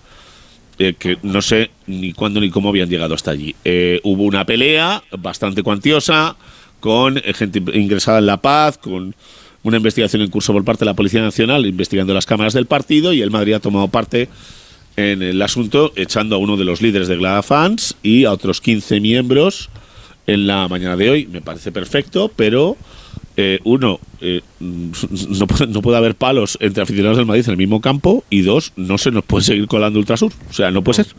Eh, por mucho que, que pase esta historia. Así que sí, 16 expulsados, uno de los líderes fuera. Y bueno, pues ahí se ha quedado la película. Hay investigación policial porque ha habido heridos. Y al haber heridos hay denuncia y veremos a ver cómo queda la historia. Y, y otra cosa, por cierto, que contaba que tenían constancia en el club porque lo vigila de cerca la policía, como vigila varios actos de los que hay previstos para el fin de semana, pero uno de ellos es el partido del Real Madrid, porque decían que vigilarán especialmente la entrada de tractores a la capital por si tenían previsto tirar estiércol para cortar la castellana, los accesos al campo y interrumpir, retrasar de alguna manera el inicio del partido. Bueno, está bastante pues. Que la gente vaya con hasta, hasta, hasta, ahí, te puedo leer. Sí, sí, no, no, que está controlado, pero que tenían la previsión de, o la filtración de la intención sí, sí, de, Hay, que, hay que recordarle a la gente de los tractores y la gente que organiza las manifestaciones y la gente que eh, eh, se dedica al ajetreo público y a las quedadas en Ferraz, en no sé dónde y tal y cual, que siempre hay un policía entre medias aunque no le vean. Siempre hay. Entonces, que luego no se piense Hombre. que es porque ha filtrado alguno de ellos, ¿no? Significa que el resto hace bien su trabajo. De todas Así que por no, eso se ajetreo, de las cosas. público no es igual se están pues pasando yo digo, yo, eh, en algunos Yo lo digo porque aspectos, pongo todos los ejemplos. Una, en sí, un sitio bueno, donde haya 100 personas que, que, quieren liar algo, siempre sí, habrá uno pero, que le cuente bueno, algo a los El, demás, origen siempre. de esto no es querer liar nada, sino mejorar la situación de, he hecho la, comparativa, de la gente que he hecho, trabaja he puesto ejemplos en el, varios. en el campo. Bueno, se ha notado que tengo, que tengo agricultores en la familia, se me ha notado, escucha, tirar estiércol en la castellana es una liada bastante seria. Hasta ahí lo puedo sí, decir. Sí, no, por eso ya digo está. que otra cosa es que la forma de reivindicar a veces no, no, sea la, la ideal con todos los 12 respetos. y 24. el- Oye, que mañana, mañana presentan en el Bernabéu, ahora que llega la Super Bowl, que va a haber, que va a haber ahí, Pereiro. Mañana hay partido eh, de manera oficial, ya sabéis que, bueno, lo contábamos otro día, lo contaba Pidal con, con Rafa La Torre a las ocho y media. El Madrid ha mandado dos emisarios a Las Vegas, a la rueda de prensa oficial de la Super Bowl, donde se va a anunciar que en noviembre de 2024 va a haber un partido de la NFL de finales eh, de la fase regular, eh, o sea que te asegura ver a todas las estrellas, pues están jugando el pan todos los equipos en Brasil y que en el noviembre del 25 va a haberlo en Santiago Bernabéu. Los equipos Miami Dolphins y eh, creo que son Chicago Bears, ¿no? Tengo Sí. muy eh, controlado el, el otro rival. A, a finales de noviembre del 25 va a ser el partido. Eh, están Emilio Butragueño y Santiago López Vivas, que ya sabéis que es este eh, fichaje de Florentino Pérez que sale de la cadena de hoteles Millennium y que se va a encargar de la gestión del nuevo Bernabéu. Y nada, pues el Madrid encantado de la vida de seguir eh, llenando historias. Hoy, mañana se confirma eso y en principio la semana que viene se confirmará la pelea de Topuria. Eh, veremos a ver contra quién, si eh, después de que le gane o pierda contra Volkanovski tienen ideas de hacer grandes peleas, si es McGregor en un combate que no sea por el título o algo por el estilo, pero se siguen confirmando cosas. Eso es La lo que quiere Topuria, ¿eh? En no, el no, claro, Bernabéu eso con que- vaya McGregor, porque claro, pero bueno, lo va a llenar igual. Pero aparte de eso, eh, ya Yo te digo que la idea del Madrid es hacer.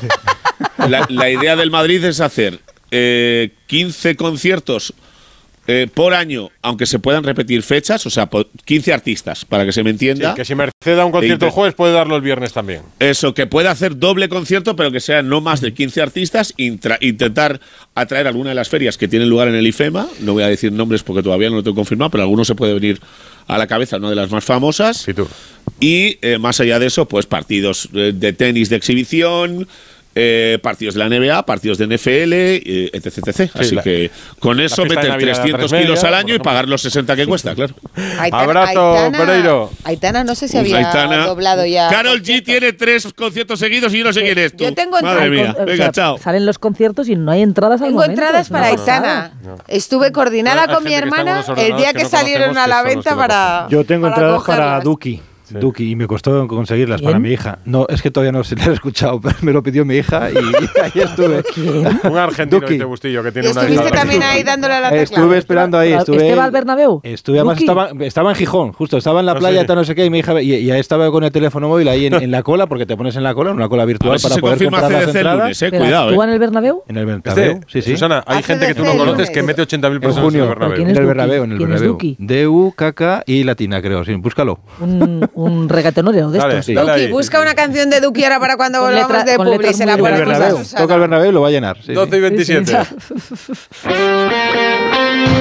Radio Estadio Noche. Rocío Martínez y Edu Pidal. Ay, es que el final de esta peli es tan bonito cuando ella está en el coche y le ve y está a punto de abrir la puerta, pero no lo hace. Es que en la vida lo importante es saber aprovechar las oportunidades. Hay coches que solo pasan una vez. Tu Citroën C3 desde 13.200 euros financiando y con entrega inmediata. Solo por esta vez y solo este mes. Citroën. Condiciones en citroen.es. ¿Qué tal el viaje? Genial, pero me da pena deshacer la maleta. ¿Y eso? Es que, tío, me he traído dos templos sagrados, tres mercados callejeros, la autoestima renovada y unos amigos que ya se quedan para siempre. Pues tienes lío. Con Betravel siempre vuelves con más de lo que te llevas. Descubre Bangkok 10 días con alojamiento y desayuno desde 1.285 euros. Betravel, viájate la vida. Tengo la memoria fatal. Se me olvida todo. Si te falla la memoria, toma de Memory. De Memory con vitamina B5 contribuye al rendimiento intelectual. Y ahora para los más mayores, de Memory Senior de Pharma OTC. Mateo, el Al Capone del grupo de padres. ¿Necesitas algo? Simplemente te lo consigue. ¿Cartulinas? Tiene una para ti. ¿La autorización? Mira en tu mano, ahí la tienes. Pues para él, un Arona. Hay un SEAT que lleva tu nombre, porque con hasta 10 años de garantía, hay un SEAT para ti. Estrénalo con SEAT Flex. Y es que estás en el súper. O un domingo descansando en el sofá. Y te vienen vacas a la cabeza. Y no, no estas vacas, sino estas. En Halcón Viajes sabemos lo que te pasa. Más de 50 años y millones de viajeros hacen que sepamos las vacas que tienes en la cabeza. Isla Mauricio, 10 días, 8 noches, desde 1.220 euros. Halcón Viajes, sabemos de viajeros. ¿Te preocupa el trabajo? Tranquilo, toma Ansiomet. Ansiomet con triptófano y asuaganda te ayuda en periodos de tensión en el trabajo. Venga, que tú puedes. Ansiomet de Pharma OTC. Lola, nada de dolores. Eso lo deja para sus pies. porque sigue siendo la reina de la fiesta. ¿Que ahora tiene más responsabilidades? Sí, y la primera es bailar. Pues para ella, un león. Hay un SEAT que lleva tu nombre. Porque con hasta 10 años de garantía, hay un SEAT para ti. Estrénalo con SEAT Flex. Arranca una nueva edición de los premios Ponle Freno para reconocer las mejores iniciativas que hayan contribuido a promover la seguridad vial en nuestro país. Consulta las bases en ponlefreno.com y envía tu candidatura antes del 4 de marzo. Ponle Freno y Fundación AXA Unidos por la Seguridad Vial. La felicidad no es un destino al que llegar. La felicidad está en el camino. Y si ese camino lo haces con tu nuevo Fiat, mucho mejor. Encuentra la felicidad con la Fiat Happiness Fórmula. Solo este mes tienes ofertas exclusivas con entrega inmediata en la gama de Fiat. Acércate a tu concesionario más cercano y encuentra la felicidad en cada curva. El plan de partido que tenemos I walk a lonely road, the only one that I have ever known. Radio Estadio Noche. Rocío Martínez y Edu Pidal. Me parece fantástico que se sancione con 10 minutos a jugadores que pierden el tiempo, cometen faltas tácticas, protestan, sobre todo aquellos que en un final del partido se quedan tirados en el suelo se hacen los lesionados y luego salen fuera, pues que no se les vuelva a dejar entrar durante 10 minutos. Y así, pues mm, va a tener consecuencias eh, pues eso, el, el juego malintencionado que busca eh, tener una ventaja de manera antideportiva. Me parece fantástico. Ana. Pues ha generado debate. Bueno, en Twitter no mucho. Esta ¿eh? En música que Twitter- suena no es Duki, ¿no? No, no, no, no. No, no, no. Eso, Ahora, ¿la tenemos? No sé, Ahora no, te la no conozco ponemos. nada de Duki, también os digo, ¿eh? Eh, en, en Twitter no hay debate, el 87% ven mal esta implantación, posible implantación de las tarjetas azules al fútbol y me quedo con la reflexión de Carlos. Dice, todo lo que implique apreciaciones personales sobre apreciaciones técnicas traerá problemas y reproducirá polémicas en vez de soluciones. Estás tú para cantar una canción, ¿eh? Creo que es mi última intervención, ya no puedo más. A ver, Duki. De la semana. Duki, Susana Was. Duki. Duki, Susana Was. Que yo estoy pensándote todos los días, Daily. Sabes que ¿Qué estoy tal? ¿Te lo vas a poner ya No, es que como yo entiendo la mitad de lo que dicen, Pero y si- menos no, mal... Si es poesía, es que no estoy ¿Tanto diciendo entiendes? No, es que no, es que- correcto, es que no entiendo, no entiendo la mitad. Ya veo que es amigo de Messi, claro, es argentino, y me están mandando fotos eh, Pereiro y Látigo como si estuviera yo, no sé, viviendo en otro mundo. En Marte. No, yo, pero te he puesto que, que La, los la- fines de la semana hija se cambia de, de de Ricardo. Sierra, que tiene 18 años, Mi hija tiene 15. pues 15, imagínate. Claro, es que a ver, ellos están en otro nivel. que te hablan mal de mí. Bueno, pues con, con Duki. Yo, yo cambio de emisora cuando Vamos a preguntarle a Alfredo Martínez, a ver si conoce a Duki. Alfredo, buenas noches.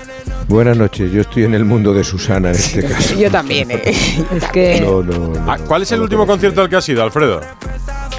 Me acuerdas? pones en un aprieto. Me pones en un aprieto hace mucho que Disparo yo. Tenía Tengo- que estar hoy aquí la Forner, que seguro que nos decía toda la discografía. que hoy he sacado para hacerle un regalo a mi hermano. Bueno, lo estoy diciendo, espero que no estoy escuchando. Pero todo agotado, Manolo García. Una clásica. Ah, Manolo García. Hombre, yo- Manolo, Manolo llena, ¿eh? Yo lo Estaba ya lleno Madrid, Valencia, Barcelona. Pero yo tengo ya también para el Wizzing. Yo vi uno de Sí, Manolo en... Ahí te veo, ¿eh? Sí. No, no lo Yo sabéis que es un jueves. Es un jueves. Es correcto, es jueves, sí, sí. Estuve en uno de Esa semana Supertram no hace dos viene. años. Yo el último de a Manolo lo vi en Barcelona. Correcto. Y estaba lleno Estuve, Edu, lleno. Ahora he recordado, Supertram hace dos años. Oh, Supertramp. Supertramp. Muy Ah. top. Oye, hay muchos fans aquí de Manolo García, porque es que Jaime Rodríguez hace poco fue a Burgos a ver a Y Manolo Manolo García. es un gran. Yo es que le gusta a mi mujer, entonces... Pues yo, también. de yo voy yo con mi mujer y, y es que tenía entradas para, no sé si fue el año pasado, hace dos años, y canceló el concierto y... Mm. y- Sí, tuvo un sí. problema cardíaco. Sí, sí. Pero está Entonces- ya a que hacerle- tenemos que hacerle llegar a Manolo García este, este club de fans que tiene aquí en Radio Estadio Noche. Sí, sí, sí, sí. sí. No sé si le gusta mucho el deporte y, y menos las entrevistas, diría yo. No, no, no, no he dicho entrevista, digo hacerle No llegar. Sabina, que- ¿no? Pues, No es como si Sabina. queréis, 13 y 14 de abril viene aquí a Avilés. Ah, mira. 13 ca- ¿Eso en qué cae? Pero no hay entradas. sábado y domingo. No hay Nos Que entradas. busca además sitio para cenar y todo. Y luego está el tema de cenar, mira. Claro. Yo ese día a Barcelona para a, a ver, eh, a ver a Manolo García de Naviles que está sonando. Que está Si sonando paga ahora. Esteban, pa'lante. A, a, a, a Deco, ¿A Deco le gustará Manolo García, Alfredo? Como entrenador, no. Pues yo creo, yo creo que está tan ocupado con que está tan ocupado con sus cosas que no está para, para músicas, ¿Tú ¿no? crees que La no? verdad es que tiene bastante faena, ¿eh? tiene muchísimo trabajo porque tiene que buscar entrenador nuevo, tiene que reforzar la plantilla, no tiene dinero para hacerlo. Y, ayer estuve dando algunas de las pinceladas, eh, fue bastante realista, ¿no? Eh, me, me gustó el que no, no genera falsas expectativas, es decir, no empieza a decir, no, haremos un gran equipo, no, dice, no hay mucho dinero, no se pueden hacer grandes fichajes, habrá que vender algún jugador. De momento no he hablado con ningún entrenador, eh, todo lo que están diciendo, eh, vamos con calma, eh, no hay prisa todavía, porque evidentemente la temporada y el anuncio no acaban más que producirse. Xavi es nuestro entrenador de momento y no esperábamos que se fuera. Lo que sí dijo, y me llamó la atención, descartó totalmente a Rafa Márquez, no le ven preparado todavía para, para ser entrenador, dice, sí interinamente, podría hacer una interinidad en un momento de urgencia, porque para algo está en el club y en el filial, pero ni él ni Tiago Mota son ahora mismo alternativas al, banquillo del, Barcelona. Se mostró sorprendido con el adiós de, de Xavi. Y ahora os contaré una cosa sobre el futuro de Frenkie de Jong, que tiene que ver también un poco con lo que ha comentado Deco. Le preguntaban sobre la posibilidad de traer a, a Mbappé, si para ello habría que vender a De Jong y a Araujo para tener dinero, y, escuchad cómo contesta Deco, políticamente muy correcto. Yo creo que no sé qué pasará con Mbappé, pero mm, también sería un error vender a Araujo y, y a Frenkie. O sea, como te dije, yo creo, me gustaría es mejorar la plantilla, no empeorar, porque al final tú eh, es como quitas un brazo y, y ponen una pierna. Araujo i, i, i, i, i, Fre i Frenkie de Jong i portar Mbappé No. és, és, és fer pitjor l'equip? Yo creo que sí. Pero, pero, pero, ni- tanto- ni- pero, pero la opción Mbappé, por favor, sí, se- es- o sea, se podría plantear el Barça vendiendo a cualquiera, se podría plantear el Barça fichar a Mbappé. Hombre, si vendes a Araujo por 100 millones y a Jong por otros 100 No, pero millones... que luego, y la masa salarial, que ¿cuánto le vas a pagar a Mbappé? La porta ya O sea, no, bromeó no sería una opción real. Bueno, Yo no, creo pero en esta una cosa, eso situación, lo, hi- ¿no? Rocío, fíjate tú, eso lo hilo con la noticia que ha dado nuestro compañero Luis Canut en TV3, Sí. en el sentido de que De Jong se plantea por primera vez irse del Barça. Tú sabes que el Barcelona le intentó eh, vender hace dos temporadas, eso acabó mal, al futbolista no le gustó que le pusieran en el mercado, eh, quedó bastante tocado y desde entonces el Barcelona ha sido muy prudente y no ha querido volverle a hablar de renovar la ficha, porque eh, le dejaron, recordarás, Bartomeu hizo una, cuatro renovaciones, Lenglet, Piqué, Ter Stegen y De Jong. Alfredo Y- quedó tocado, pero Sí. en el césped en estos dos últimos años ha sido el mejor. ¿eh? Del Sí, sí, pero no ha querido tener relación ninguna con la directiva. eh, la directiva tampoco se ha atrevido a volverle a sacar el tema de, de alargar su contrato, de, de rebajarse la ficha y eh, enfrió bastante su relación. Fijaros, fijaros las cifras. En la temporada 22-23 ganó siempre limpios 20,8 millones de euros. Esta temporada es la que más va a ganar 24,8 millones de euros. Estamos hablando de 50 brutos. Son sueldos de mega estrella. 23,2 la temporada que viene y 23 millones limpios la 25-26 que es la última temporada. Relación calidad-precio, fatal. pero bueno, calidad tiene, pero no, calidad tiene, digo, la calidad que ha, que ha mostrado. O sea, yo creo que, que es yo creo que todos esperábamos más de De Jong. Bueno, no, no lo está haciendo mal al hilo que dice Susana. Yo estoy de acuerdo en que es un gran jugador. Lo que pasa es que, claro, este sueldo de Messi, de Cristiano, No de es un jugador de Mbappé, esas Haaland. cifras. Es que en la Liga Mbappé, Española, en la Haaland. Liga Española Pero- ¿cuántos jugadores no cobran jugador de 20 esas millones? Pero, Nadie. 23 millones. Nadie. Yo creo que en el, ¿Netos? Nadie, nadie, nadie. Nadie. Nadie. O sea, quiero decir, ¿De Jong es el jugador más determinante de la liga este año? No. ¿Lo fue el año pasado? No. Por eso digo que, que está cobrando un sueldo que está muy por encima de su rendimiento. A mí me parece que es de lo mejor que tiene el Barça, pero creo que, Sí, que- que- que evidentemente. yo creo que, que esperábamos más. Vamos, yo esperaba más de De, de Jong, aunque ahora Pues, me parece Está que bien tirada la pregunta. Si vendes a Araujo, vendes a De Jong, con lo que cobra De Jong, no está tan mal tirada la pregunta sobre Mbappé. Te salen los números. No, pero yo creo que es un poco también de un canto al aire. ¿Os, os Sí, recordáis, por ejemplo, Sí, cuando sí, eh, estaba la salida de Haaland al, al Manchester City, coincidía con la llegada de Laporta y Laporta llegó a decir Sí. que preguntó por Haaland y que tenía la posibilidad de llevárselo o, o al menos de, de intentarlo? Bueno, de hecho se vieron algunas imágenes, ¿no? De la porta yendo a ver algo. Claro, sí, Hombre, con la delicada y situación que atraviesa el Barça, eh, uno gordo este verano, con- Alfredo, tendrá que vender, aunque duela, ¿no? Uno tiene que salir. Sí. Un Araujo, No, no, es un que De las cuentas no cuadran. No cuadran. con, con Haaland se vio, la- eh, se vio Xavi. Xavi fue el que se vio con, con Haaland en, en Alemania verdad. eh, y le intentó convencer, pero evidentemente era imposible económicamente. Y ahora sí, para cuadrar, si no entra el dinero de las palancas, el Barcelona tendrá que vender porque sigue estando muy por debajo del, del, del fair play Oye. financiero, está excedido en más de 200 millones de euros y tiene que inscribir a Íñigo Martínez, tiene que inscribir el contrato de, de Gaby, tiene que, que inscribir a Víctor Roque, todo lo que llegue nuevo. Eh, tiene un problema bastante serio. Decir, Vamos a terminar con algo positivo del Barça. Ter. Vuelve Ter Stegen. Vuelve Ter Stegen para este fin de semana, tiene que recibir el alta médica tanto él como Rafinha. Yo creo que el objetivo ahora mismo del Barça, a ver qué pasa con el Madrid y Girona, quieras que no de reojo el Barcelona, si van dejándose puntos y no falla que ahora el Barcelona lleva dos victorias seguidas, intentará engancharse, pero el gran objetivo es Nápoles, ¿no? que está a la vuelta de la esquina, la semana que viene juega el Madrid, pues a la siguiente juega el Barcelona y ya van a ir poniéndose a punto. Ter Stegen se probará, yo creo que Ter Stegen va a ser titular, eh, Rafinha tendría algunos minutos, Sergi Roberto también recibiría el alta y el único que está así un poco justito, que a lo mejor le dan descanso para este partido, es Cancelo, que lleva bastantes partidos tocado, pero bueno, como recupera Íñigo Martínez, puede ir dando algún que otro descanso Xavi, que ha tenido más una semana un poco más, más limpia. Así que saldremos de duda el sábado cuando Xavi dé la lista de convocados para el choque. Cierra el Barcelona con el Granada el domingo a las, a las 9 de la noche. Abrazo, Alfredo. Piénsate el próximo concierto. Ya, ya tenía otro que me acordé, pero bueno, es que ese es, ¿Cuál? es un ver, poco... Estuve en otro que en el liceo Susana y cantaba cantaba el cigala. Ah. Anda. Vaya giro que me has dado. Esperaba que me dijese Bueno, oye, pero ópera el sitio era bonito. Pues fíjate, una mezcla. La fusión, la Sí, fusión bueno, está muy de moda en la cocina y en la cultura, claro que me sí. gustó, me gustó, ¿eh? Bien. Hombre, una Abrazo, experiencia, Alfredo. seguro. Buenos minutos musicales, hasta luego. Adiós. Hasta luego. Hugo Condes, ¿a ti qué te gusta de música? Hola, Hola. ¿qué tal? Buenas noches. A ver, el último concierto que estuve fue Ar de Bogotá. Que, Ah. eh, Muy de moda ahora. Pero eso ha sido hace, hace poco en Madrid. Sí, estuve en septiembre porque me, me- tenían entradas para un concierto más actual, pero ya sabes que los periodistas y los conciertos nos llevamos muy Sí, mal. Hugo- mal. Hugo es muy de la Riviera. Entonces, todos estos grupos que a luego acaban llenando el Wizzing, Hugo ya los vio en la Riviera cinco años antes. Tal cual. Pero han Bueno, estado pues, hace dos semanas o así. Sí, lo, sí. No, lo último que vi fue de Bogotá y tengo entradas en marzo para ver a Viva Suecia en el Wizzing, Ah. que también es un grupo que me mola Sí, mucho. es que es muy indie. Hugo. ¿Sabes? Es otro estilo. Mi mujer y yo me, y yo me adobo siempre. Va a haber una gorda también en primavera de los hombres G.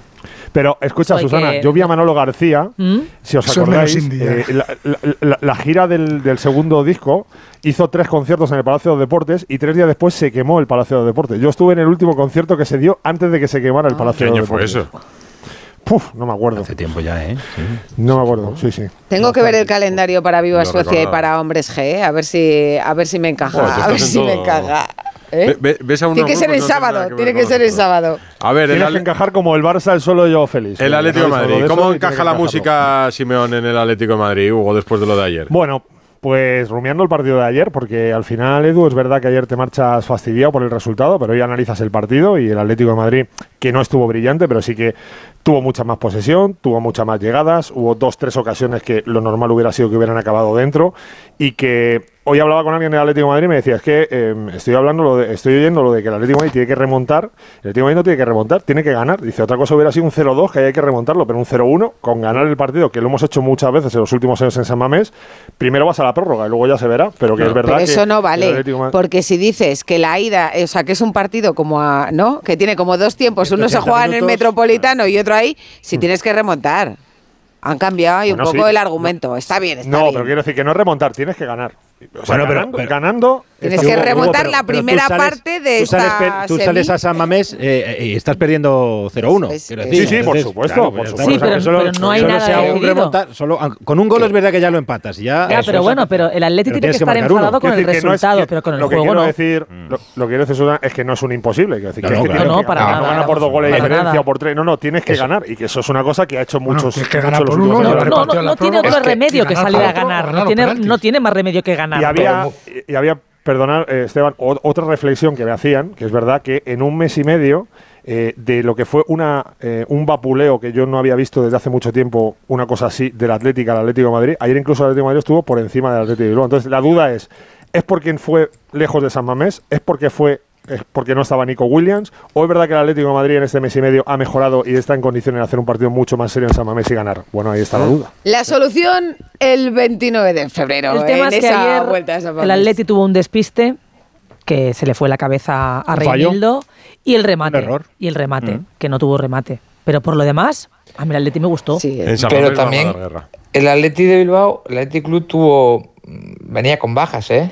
Y con jugadores tocados. Hombre, y Nico- a Nico mí yo creo que yo el Atleti Club me gusta mucho. Ayer no vi la mejor versión Bueno, de tiene un coraje y un aguante tremendo. Y juega bien. Fue mucho más dramático Esteban, mucho menos exuberante físicamente, pero eh, defendió como como, nunca. Nunca la vi jugar tan atrás. Hugo. Muy serio. Nunca sí, le vi sí. tan atrás. Bueno, que no sacamos tarjeta azul, pero sí os dejamos descansar ya. Susana, Ricardo, Látigo, Esteban y Hugo, pero os recomendamos que. Hubiéramos seguido un rato más, pero nos acaba de decir Bustillo que ha cogido ya por fin el teléfono Negredo, que llevamos un ratito pendientes. ¡Oh, qué grande! Vuelve Un a grande jugar al fútbol en Valladolid, Esteban, en segunda. Delantero, que si lo hacemos blanco y viene del norte o lo oscurecemos y viene de Sudamérica, de 80 o 100 millones en su buena época. La cantidad de goles que metió en la Almería este delantero. madre. Pues escúchate, escúchate. 18. Nos echa Escúchate Bustillo, la entonces. charla ahora. Bueno. Hasta luego a todos. Un abrazo. Un beso, Adiós. chao. Adiós. Radio Estadio Noche. Aprovecha que este febrero tiene 29 días para disfrutar los Fiat Pro Days y redescubre la nueva gama Fiat Professional completamente renovada, con más tecnología, seguridad y unas ofertas únicas. Visita tu concesionario más cercano y conoce la nueva generación Pro en diésel, gasolina y eléctrico. Fiat Professional. Profesionales como tú. ¿Te has fijado en los ricos? Nos referimos a esos ricos en sobremesas, en rayos de sol, en atardeceres, en calma. Ricos, riquísimos en risas, en buenos momentos, ricos en tranquilidad, en dejarse llevar. Cada viernes puedes ganar hasta 6 millones de euros con el cuponazo de la 11. Cuponazo de la 11. Ser rico en vivir. A todos los que jugáis a la 11, bien jugado. Juega responsablemente y solo si eres mayor de edad. 98.0 FM. Onda Cero, Madrid. Soy Fran y en 2019 fui diagnosticado de cáncer. Ni la radio ni la quimioterapia me han funcionado. Ahora estoy recibiendo un tratamiento alternativo en la unidad de CRIS contra el cáncer. Cada día miles de enfermos de cáncer piden otra oportunidad. Entra ya en criscancer.org. Fundación Cris contra el cáncer. Investigación para otra oportunidad. Más que 60 consigue un sexy 60% de descuento en tus nuevas gafas. Infórmate en soloptical.com. Soloptical, solo grandes ópticas. No esperes a septiembre. Comienza a estudiar en febrero y titula antes. Matricúlate a distancia en el Instituto Superior de FP Universae. Abierta convocatoria de matrícula para más de 50 titulaciones de FP. Entra en universae.com y contáctanos por teléfono o WhatsApp. Universae, change your way. Cuando pienses en muebles nuevos para tu cocina, piensa en Kixen. Kixen es una empresa del grupo Duchamanía, con la misma profesionalidad y compromiso. Los muebles perfectos para tu cocina por encargo, a la medida de tus necesidades. Infórmate en el 91 762 98 76, en kixen.es o en el Paseo del Molino 6. Y recuerda que Kixen es K-I-X-E-N. ¿Este año te has propuesto recuperar el pelo perdido? Ven a Insparia, el grupo capilar cofundado por Cristiano Ronaldo, experto en trasplantes capilares que ha cambiado la vida de más de 60.000 pacientes. En un solo día podrás recuperar tu pelo para siempre y con resultados muy naturales. Pide tu cita gratuita en el 900-696-020 o en insparia.es. Disney on presenta 100 años de emoción. Únete a las aventuras de Bayana, Coco, Elsa y muchos más. Comprueba que todo es posible cuando persigues tus sueños. En febrero en Madrid y Barcelona. Puedes conseguir los mejores asientos en mitaquilla.com y puntos de venta habituales. A todos los que sueñan despiertos, bienvenidos a los Cupra Days. Del 9 al 24 de febrero, ven a vivir tu sueño a tu instalación Cupra más cercana y llévate un Cupra Formentor o un Cupra León con condiciones exclusivas. Ahora con 5 años de garantía y mantenimiento. Unidades limitadas. Cupra Days. Algunos solo lo sueñan, otros lo viven. Radio Estadio Noche. Rocío Martínez y Edu Pidal. Tenemos a Negredo. Es que Álvaro Negredo ha dejado el Cádiz para irse con un objetivo a segunda división a intentar subir al Valladolid. Y ya está allí. Pues vamos a hablar con Yo él. lo quisiera para mis equipos, desde luego. Álvaro, buenas noches. Hola, buenas noches. O sea que después de hartarte de meter goles en un montón de clubes en varios países en primera con la selección, vas a, a intentar subir al Valladolid. Bueno, es el reto que, qué toca ahora, ¿no? Yo creo que la vida son, son etapas, son momentos y ahora creo que el mejor es, es este. ¿Por qué? Bueno, eh, la verdad que el, equipo eh, me atrae, eh, me atrae un equipo como, como Valladolid por motivo también personal y, nada, eh, a disfrutarlo, a tirar para adelante y, yo creo que, sería una bonita experiencia, ¿no? Pues consiguiendo el, objetivo de- del ascenso. Lo único que, que te tendrás que comprar abrigos, ¿sabes, no, Álvaro? Sí, Que vas Valladolid. Allí no tenía. Allí no tenía y la verdad que, bueno, sí, se nota un poquito bastante. Pero bueno, que todo sea eso, todo sea eso, que la verdad que al final, pues, el primer día que llevo aquí me han acogido muy bien y quiero disfrutar, ¿no? Quiero disfrutar hasta, hasta el último día. eh, no sé cuándo será, no me pongo, no me pongo fecha. Y, y seguir, seguir trabajando, seguir disfrutando como he hecho siempre, ¿no? Ya lo he dicho hoy en, en rueda de prensa que, que es- creo que es la profesión más bonita con sus pros y sus contras, pero yo la disfruto, yo la vivo todas las mañanas en los entrenamientos, eh, el día a día con un vestuario con los compañeros, creo que eso me hace pues eh, estar como estoy, ¿no? A, a estas alturas. Como un niño con 38 años, entonces, ¿no? Exacto. Pero es como una decisión muy ambiciosa, Álvaro, porque eh, es que lo has hecho todo. Has sido campeón de Europa con la selección española, ha- has sido delantero en primera toda tu vida y, y ahora te pones el reto por delante de, de- de ir al Valladolid y de seguir currando y de Bueno, que es que intentar no, tener un no objetivo. jugaba en segunda desde el Castilla, ¿no? Claro. No, no, no volví a jugar. Por suerte para mí, es cierto que, que, bueno que la carrera ha ido muy bien. Y ahora es otro objetivo. Creo que, es un bonito objetivo, es un, bonito momento de, mi vida para, para, pues, para seguir, seguir trabajando, seguir eh, aprendiendo. ¿no? Creo que también es importante el, el seguir creciendo como, como jugador, como persona. Y esto me puede ayudar también mucho, ¿no? Eh, disfrutarlo y, llevarlo de la mejor manera. Oye, has, has llegado fuerte, ¿eh? Se va a conseguir el objetivo, has dicho, de subir a primera. Bueno, creo que hay que ir así, ¿no? Creo que es el mentalmente ayuda mucho el, venir con un mensaje así, ya no para, para vender humo, ¿no? Sino para mí mismo, el, el- el proponérmelo, el, el decírmelo, el repetírmelo y, y creo que eso también va, va a ayudar porque al final si un jugador de, de 38 con, con buena carrera, con, internacional y demás, lo dice, ¿por qué no lo va a pensar el, el joven? ¿no? Yo creo que eso es, también es una forma de, ayudar a la gente a, creer, a, a- a quitarse pues muchísima presión, pero decir, hombre, se puede, ¿no?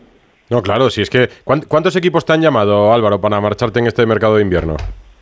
Bueno, han preguntado por mí bastante, bastante Claro. del extranjero, de, de muchos sitios, pero, pero bueno, al final ha habido equipos con incluso con, con más dinero, pero quería esto, quería esto, quería estar, eh, seguir compitiendo, ¿no? Porque al final también la segunda es una liga muy competitiva, muy dura, porque al final son más partidos, si juegas sube directo bien, pero como consigas el playoff también es duro, ¿no? Porque es un es un casi un mes más de competición que, que tienes que seguir para, para bueno para conseguir el objetivo. No, me están escribiendo mientras te escucha, me está mandando gente de Gijón. Pues aquí buscábamos un delantero. Eh, y no le llamó Cazorla para Oviedo, dice otro aquí. O sea que aquí te subastan, Álvaro. Bueno, es de agradecer, ¿no? Es de agradecer que habrá gente que le gusta, habrá gente que no, pero pero sí es de agradecer que siempre pues haya personas que, que te den esa palabra de ánimo o que sigan creyendo que, que puedes hacerlo. Eh, yo soy el primero que creo, por eso estoy aquí y, y vamos a, a por el objetivo. Bueno, que quería, quería estar aquí contigo charlando alguien que te conoce bien, ¿verdad, Alberto Pereiro? No, claro, si nos avisas, Pereiro, de que se hubiera querido ir del Cádiz, pues activo la vía asturiana para ver si había opciones. A ver, yo eh, he tenido muchas veces esta conversación. Eh, yo cuando eh, salta de, de Emiratos, que era un sitio cómodo, estaba ganando títulos, ganando pasta, eh, pues podía haber seguido allí y vuelve con la ambición de, de querer jugar en primera, en época post pandemia, de lo más complicado que vive un futbolista. Viene, rinde los dos primeros años y luego eh, sin eh, comerlo ni beberlo. Nos metemos en una situación esta temporada con un entrenador que le quería mucho, deja de quererle. Eh, con un presidente que le quería mucho y deja de quererle, pues Vale, tampoco entiendo que una ciudad eh, como Cádiz, a la que Álvaro le había dado mucho, le tuviera que dar este, eh, este palo que no lo merecía. No sé si, eh, Álvaro, el último día de mercado no es normal. Por- mucho que la gente piense que un despido de un futbolista pueda ser algo eh, medianamente habitual en el mundo del fútbol, lo que pasó contigo el último día no es normal.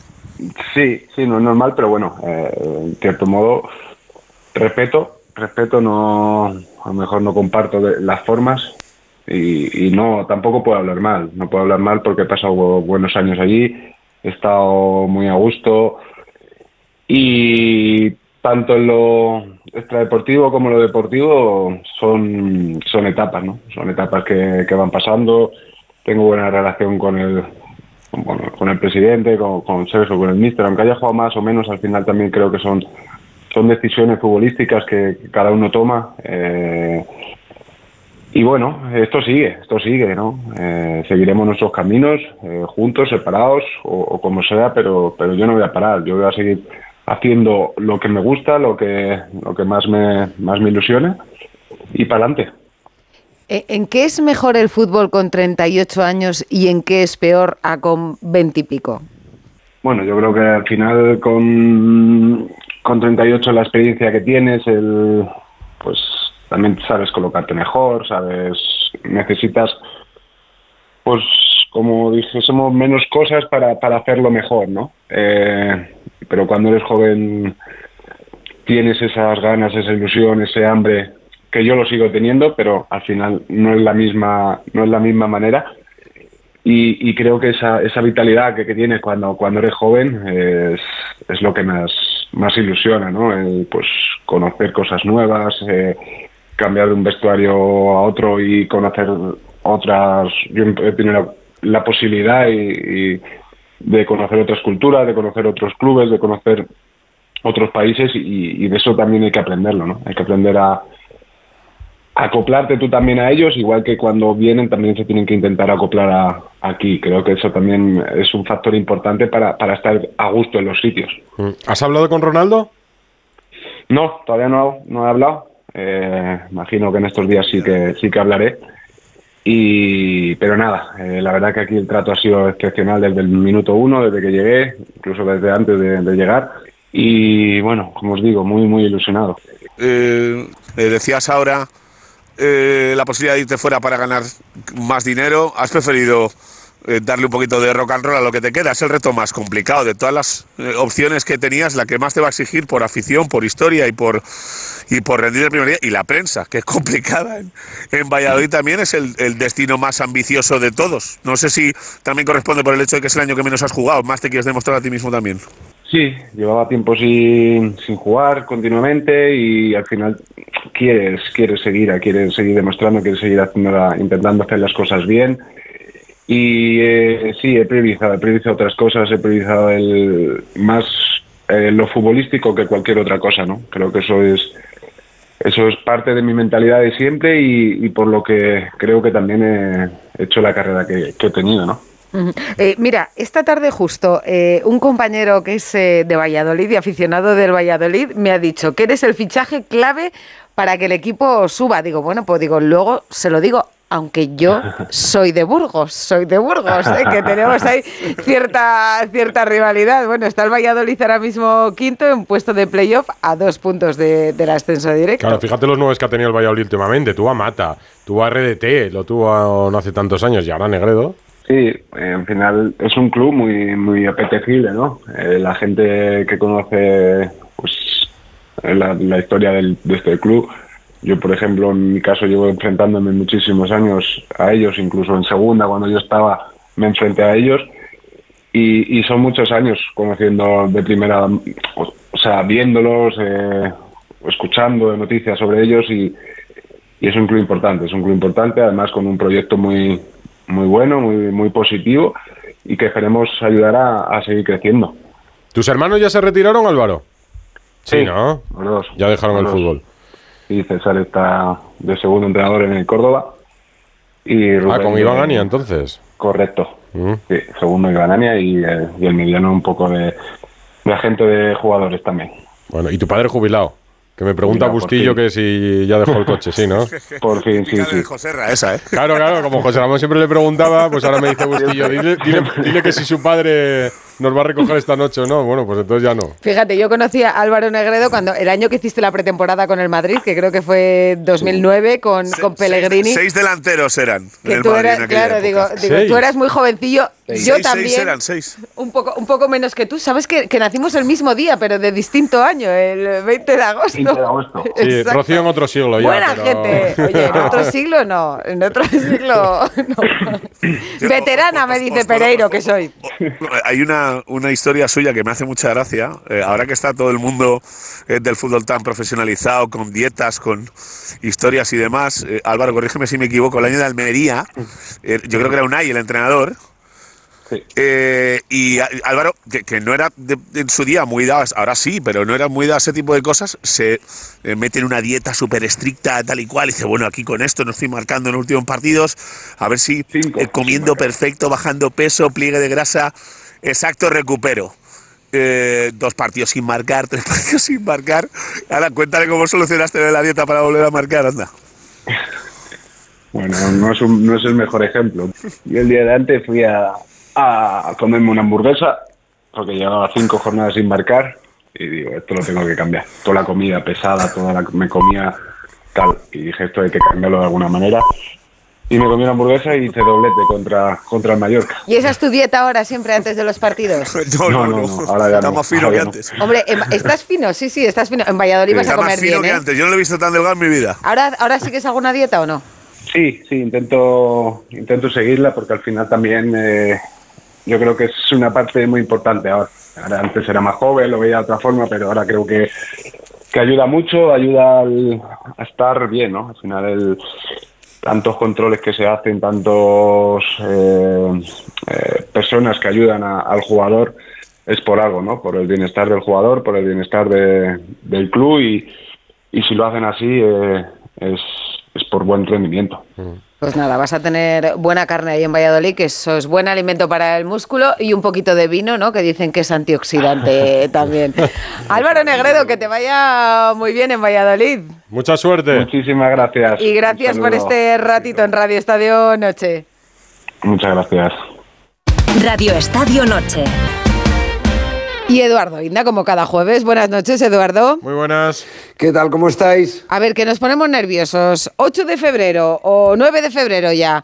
¿Qué porcentaje de posibilidades tiene Mbappé de venir al Madrid? La semana pasada dijiste menos de venir que de quedarse en París. Pues ahora yo creo que hay más de que venga de que se quede en París. ¿Sí? 60-40. ¿Y qué ha cambiado? 60-40. Bueno, que la negociación avanza, eh, eh, que él quiere venir. Ahora el asunto es una cuestión ya meramente de dinero, de ficha, de prima de fichaje y de los emolumentos. En resumidas cuentas, que él va a percibir si definitivamente viene a Madrid. Pero esto no deja de ser siempre una puja, ¿no? Este es un jugador que antepone el dinero a, a los éxitos, a los títulos, a, a la gloria y entonces pues el Real Madrid se va a tener que esmerar muy mucho porque en París ofrecen cientos y cientos de millones y el Real Madrid está muy lejos de poder llegar ahí, entonces aquí el asunto es de convencerle de que de una vez por todas pues sea jugador de fútbol y no un acumulador de dinero. ¿Qué importancia tiene que España no se haya sumado a esa declaración de otros est- Estados miembros eh, en contra de la Superliga? ¿Es, es un gesto hacia el Real Madrid que tiene el gobierno o no lo ves así?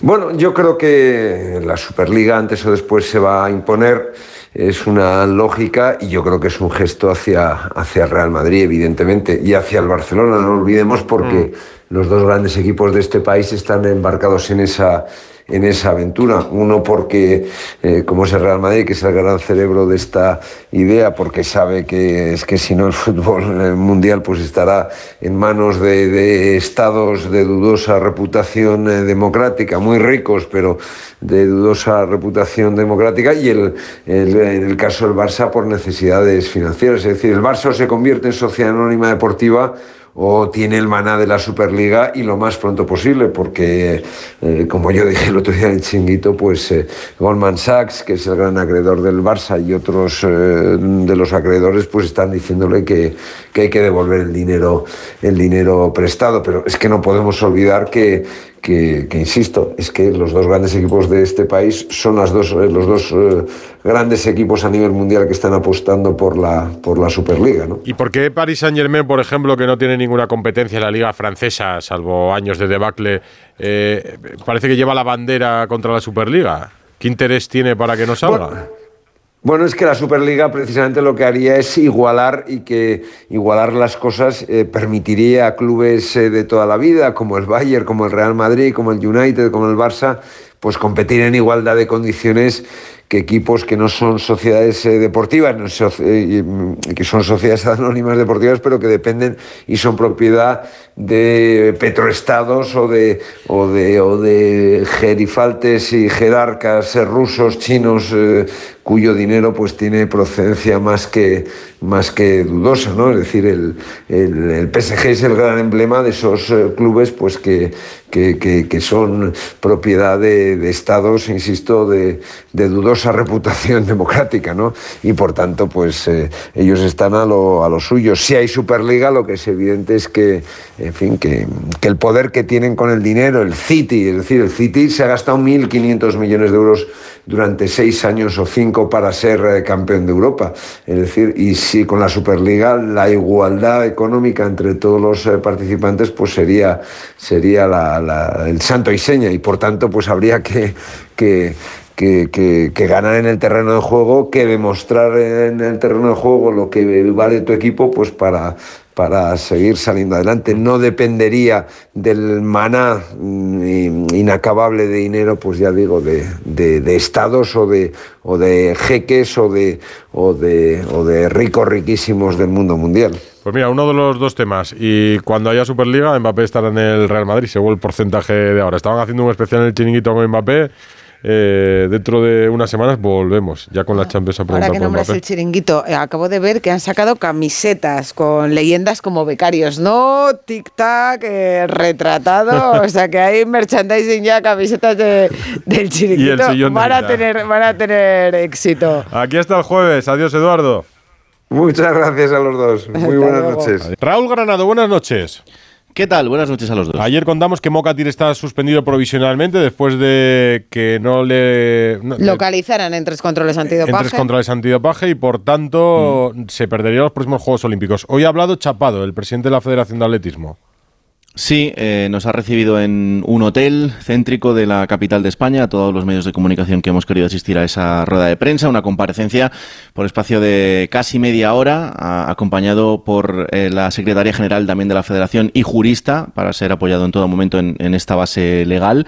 Y lo que ha explicado Raúl Chapado es que eh, desde el 2014 la normativa cambió y, según él mismo decía, afortunadamente, la Federación mm, ya no es juez dentro de todo esto simplemente un observador eh, ha explicado que mm, cuando llegan esos tres fallos o esos, eh, esos tres veces en las que Mocatir no está disponible, eh, también llega una copia a la federación, por tanto ellos ya sabían que habían sucedido esas tres ausencias, que cuando se produce cada una de esas ausencias luego el atleta tiene diez días para reclamar y para reivindicar que eso está mal, por tanto Mocatir ya habría tenido la opción de poder hacerlo en la primera y en la segunda sin necesidad de esperar a la tercera.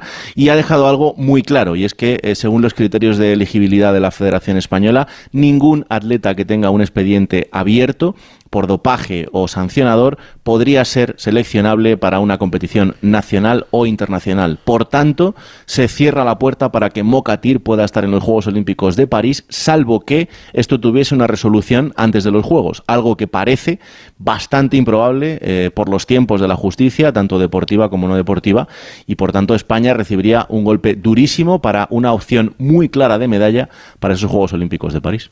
La Federación Española en el año 2017, la Junta Directiva aprobó lo que llamamos criterios de elegibilidad, que van antes de cualquier criterio deportivo que se establezca para, la participación y lo que establecen es que si un deportista tiene un expediente abierto, independientemente de que tenga la licencia suspendida o no, un expediente abierto por disciplina o por dopaje, para la Federación Española no es elegible para ninguna competición internacional. Lo que me quedo es que ha habido pocos o nadie que yo haya leído a favor de Mocatir. O se quedan en medio con lo de la presunción o directamente lo atacan, Raúl.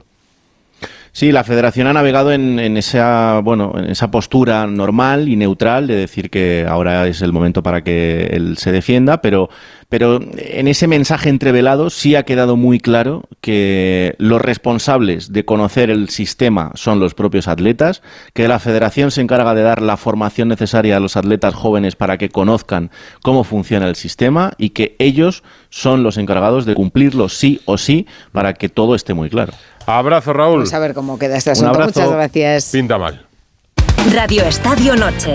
Estas conversaciones de jueves, porque nos da la opción de hablar, por ejemplo, con un premio Princesa de Asturias, Rocío, que no todos los días tenemos que tú, esa que, opción. que tú que eres asturiano, mira a ver si haces méritos para momento, conseguirlo Ella lo tuvo que disfrutar muchísimo, pero yo cada año cuando suena el himno con las gaitas en el Teatro Campo Amor, a mí yo me pongo de pie y todo. Si me, si me emociono yo, me emociono claro. yo. Y me emocioné mucho con su discurso en aquellos premios, lo recuerdo muy bien. Imagínate. Ter- Seguro que todo el mundo sabe de quién hablamos. Teresa Perales, buenas noches. Hola, Teresa.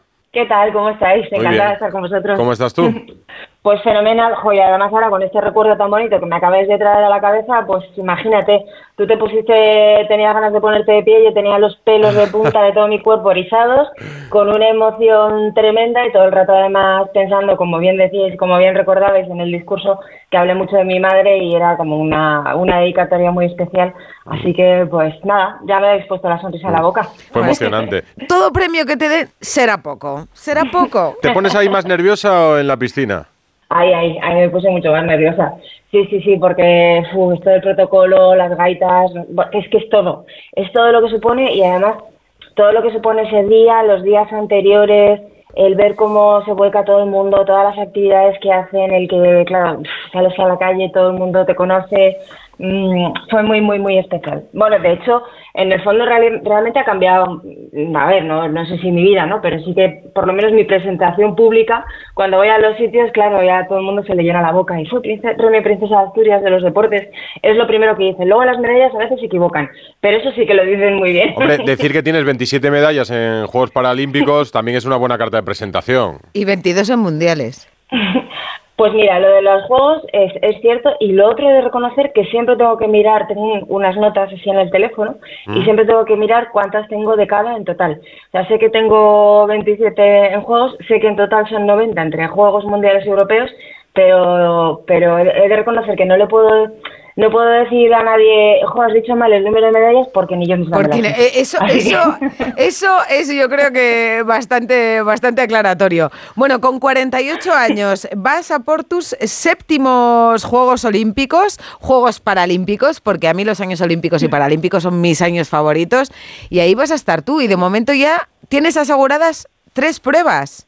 Pues sí, me hace muchísima ilusión. Tenía como objetivo este año el poder, el poder conseguir las mínimas lo antes posible por tranquilizar la cabeza, porque es mucho mejor cuando planificas una temporada tener ya primero muy claro el objetivo, que obviamente era competir en París, y luego por cuestión de calendario saber qué pruebas podía, podía competir. Y desde el primer momento tenía muy claro que quería ir a por el 50 espalda, por el 100 espalda, y me hacía mucha ilu- ilusión meterme en el 100 libre, pero el 100 libre es de una categoría superior, es decir, de nadadoras que tienen menos discapacidad que yo.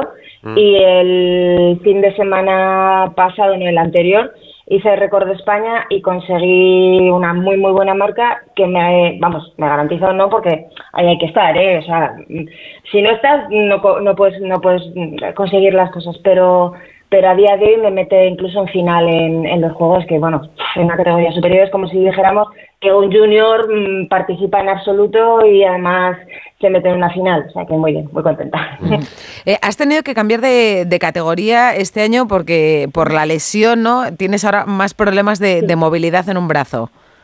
Sí, esto ha cambiado mucho, muchas cosas. Eh, el día a día, por supuesto, porque no solamente que, que no pueda moverlo para nada del brazo, sino que, claro, para el día a día, pues lo muevo con mucha dificultad. Pues he cambiado del poder ir con la silla manual todo el tiempo a tenerla que utilizar exclusivamente en casa y, no siempre. Eh, para ir a los sitios voy siempre con la silla eléctrica, necesito ayuda para entrar y salir del agua. Pero bueno, tengo la ventaja de que hago un deporte que, que yo siempre he dicho que ofrece esa magia de que todos eh, podemos flotar. Luego hubo una vez que me dijeron que no, que hay un 1% de la población que no flota. Yo no me encuentro entre ese 1%, más bien me encuentro entre el otro, mm, creo que también es muy pequeño, de los que llevamos siempre el culo por encima del agua, porque ¿Mm? floto en exceso. ¿Y eso es bueno o es malo? Esto es una anécdota para que lo sabéis. No es una broma, es de verdad. Sí, O sea, pero es bueno para nadar, muchísimo, ¿ayuda o no? muchísimo, Que es mi caso. Sí, sí, sí, mucho, mucho. Ah. Mucho. A mí el, el, el poder ir flotando muy por encima del agua hace que, hombre, lo he exagerado, ¿eh? Mm. Pero mm, hace que tengas mucha menos resistencia, la, la hidrodinámica es mucho más cómoda y no es lo mismo llevar un lastre de las piernas completamente abajo, de ir hundida, pues la típica persona que te encuentra, no, es que yo me, me tiro al agua y me voy abajo. Pues yo no, yo es que no soy capaz de llegar al fondo de la piscina. Ya. Porque floto tanto que no puedo llegar salvo que me ponga pesas de pesos de buceo. Oye, Teresa, eres... Os lo prometo. No, no, si me lo creo. Yo para eso sí que tengo bastantes dificultades, ¿ves? Presumo otras cosas, pero el, el nadar, ya me darás alguna clase o alguna recomendación, alguna pauta, porque el nadar no Cuando es lo... No, no, no sé qué... A mí me cuesta flotar, me cuesta... Llego y cuando hago una, un largo, una piscina de 25 metros, es como si hubiera corrido una maratón. O sea, tengo que parar, respirar, dar la... vu- Y hago deporte, ¿eh? No te A creas mí, que... a mí me da pereza Ya. lo del gorro y las gafas. me, da, me da mucha Yo entiendo, pereza. entiendo perfectamente todo esto que decís, porque a pesar de que soy nadadora, todos los nadadores sufrimos también de ese tipo de, el de la pereza, de meterte al agua, de luego, pues eso, el gorro, las gafas, el bañador, salir todo el rato mojado, estar luego con el pelo mojada todo el día, cuando además entrenas mañana y tarde, pues es que no te lo secas, vamos, es que estás a remojo. Y, y luego porque hay otros deportes en los que respiras. Y en natación mm, respirar lo justo, o sea, es todo muy contado. Vas contando brazadas y respiras solamente cada X tiempo, no puedes respirar siempre que quieres. Entonces, bueno, eh, cuesta, cuesta mucho. Oye, eh, Teresa, ¿esto de, de la movilidad del brazo tiene algo que ver con lo que tuviste en los Juegos de Tokio, que estuviste unos días ingresada allí, luego te trajeron, estuvieron otros días, estuviste también ingresada aquí? ¿De, de aquello viene, vienen estos problemas de ahora? Sí, no lo sabíamos, pero, pero sí. Eh, De hecho, se remonta incluso antes. Eh, a partir de, de- O sea, a mí cuando se me salió el, el hombro antes de Tokio fue por, por un espasmo muscular, que ya eran problemas que tenía yo eh, previos eh, musculares que me provocaban pues como espasticidad. Entonces hace que de pronto tire tanto un músculo que es capaz hasta de sacar una articulación fuera de, de su sitio. Madre mía. Y de hecho la gran pelea que tuve antes de ir a los Juegos de Tokio es que se me salía el hombro 6, 7, hasta 8 veces al día mientras entrenaba de los propios espasmos musculares y luego ya claro se me quedó como, como un chicle. Me operaron pero luego mm, volvieron otra vez a seguir pues, su curso esos espasmos y por eso es por lo que no puedo mover el brazo para nadar y, lo llevo, bueno pues ya lo veréis, pero vamos, lo llevo a rastras básicamente.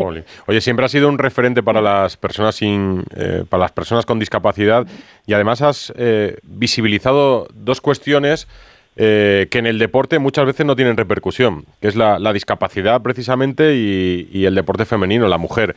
Eh, ¿Sientes que ya tienes tu lugar en los medios, tu lugar en el, en el deporte, que ya no tienes que reclamarlo como al principio o no?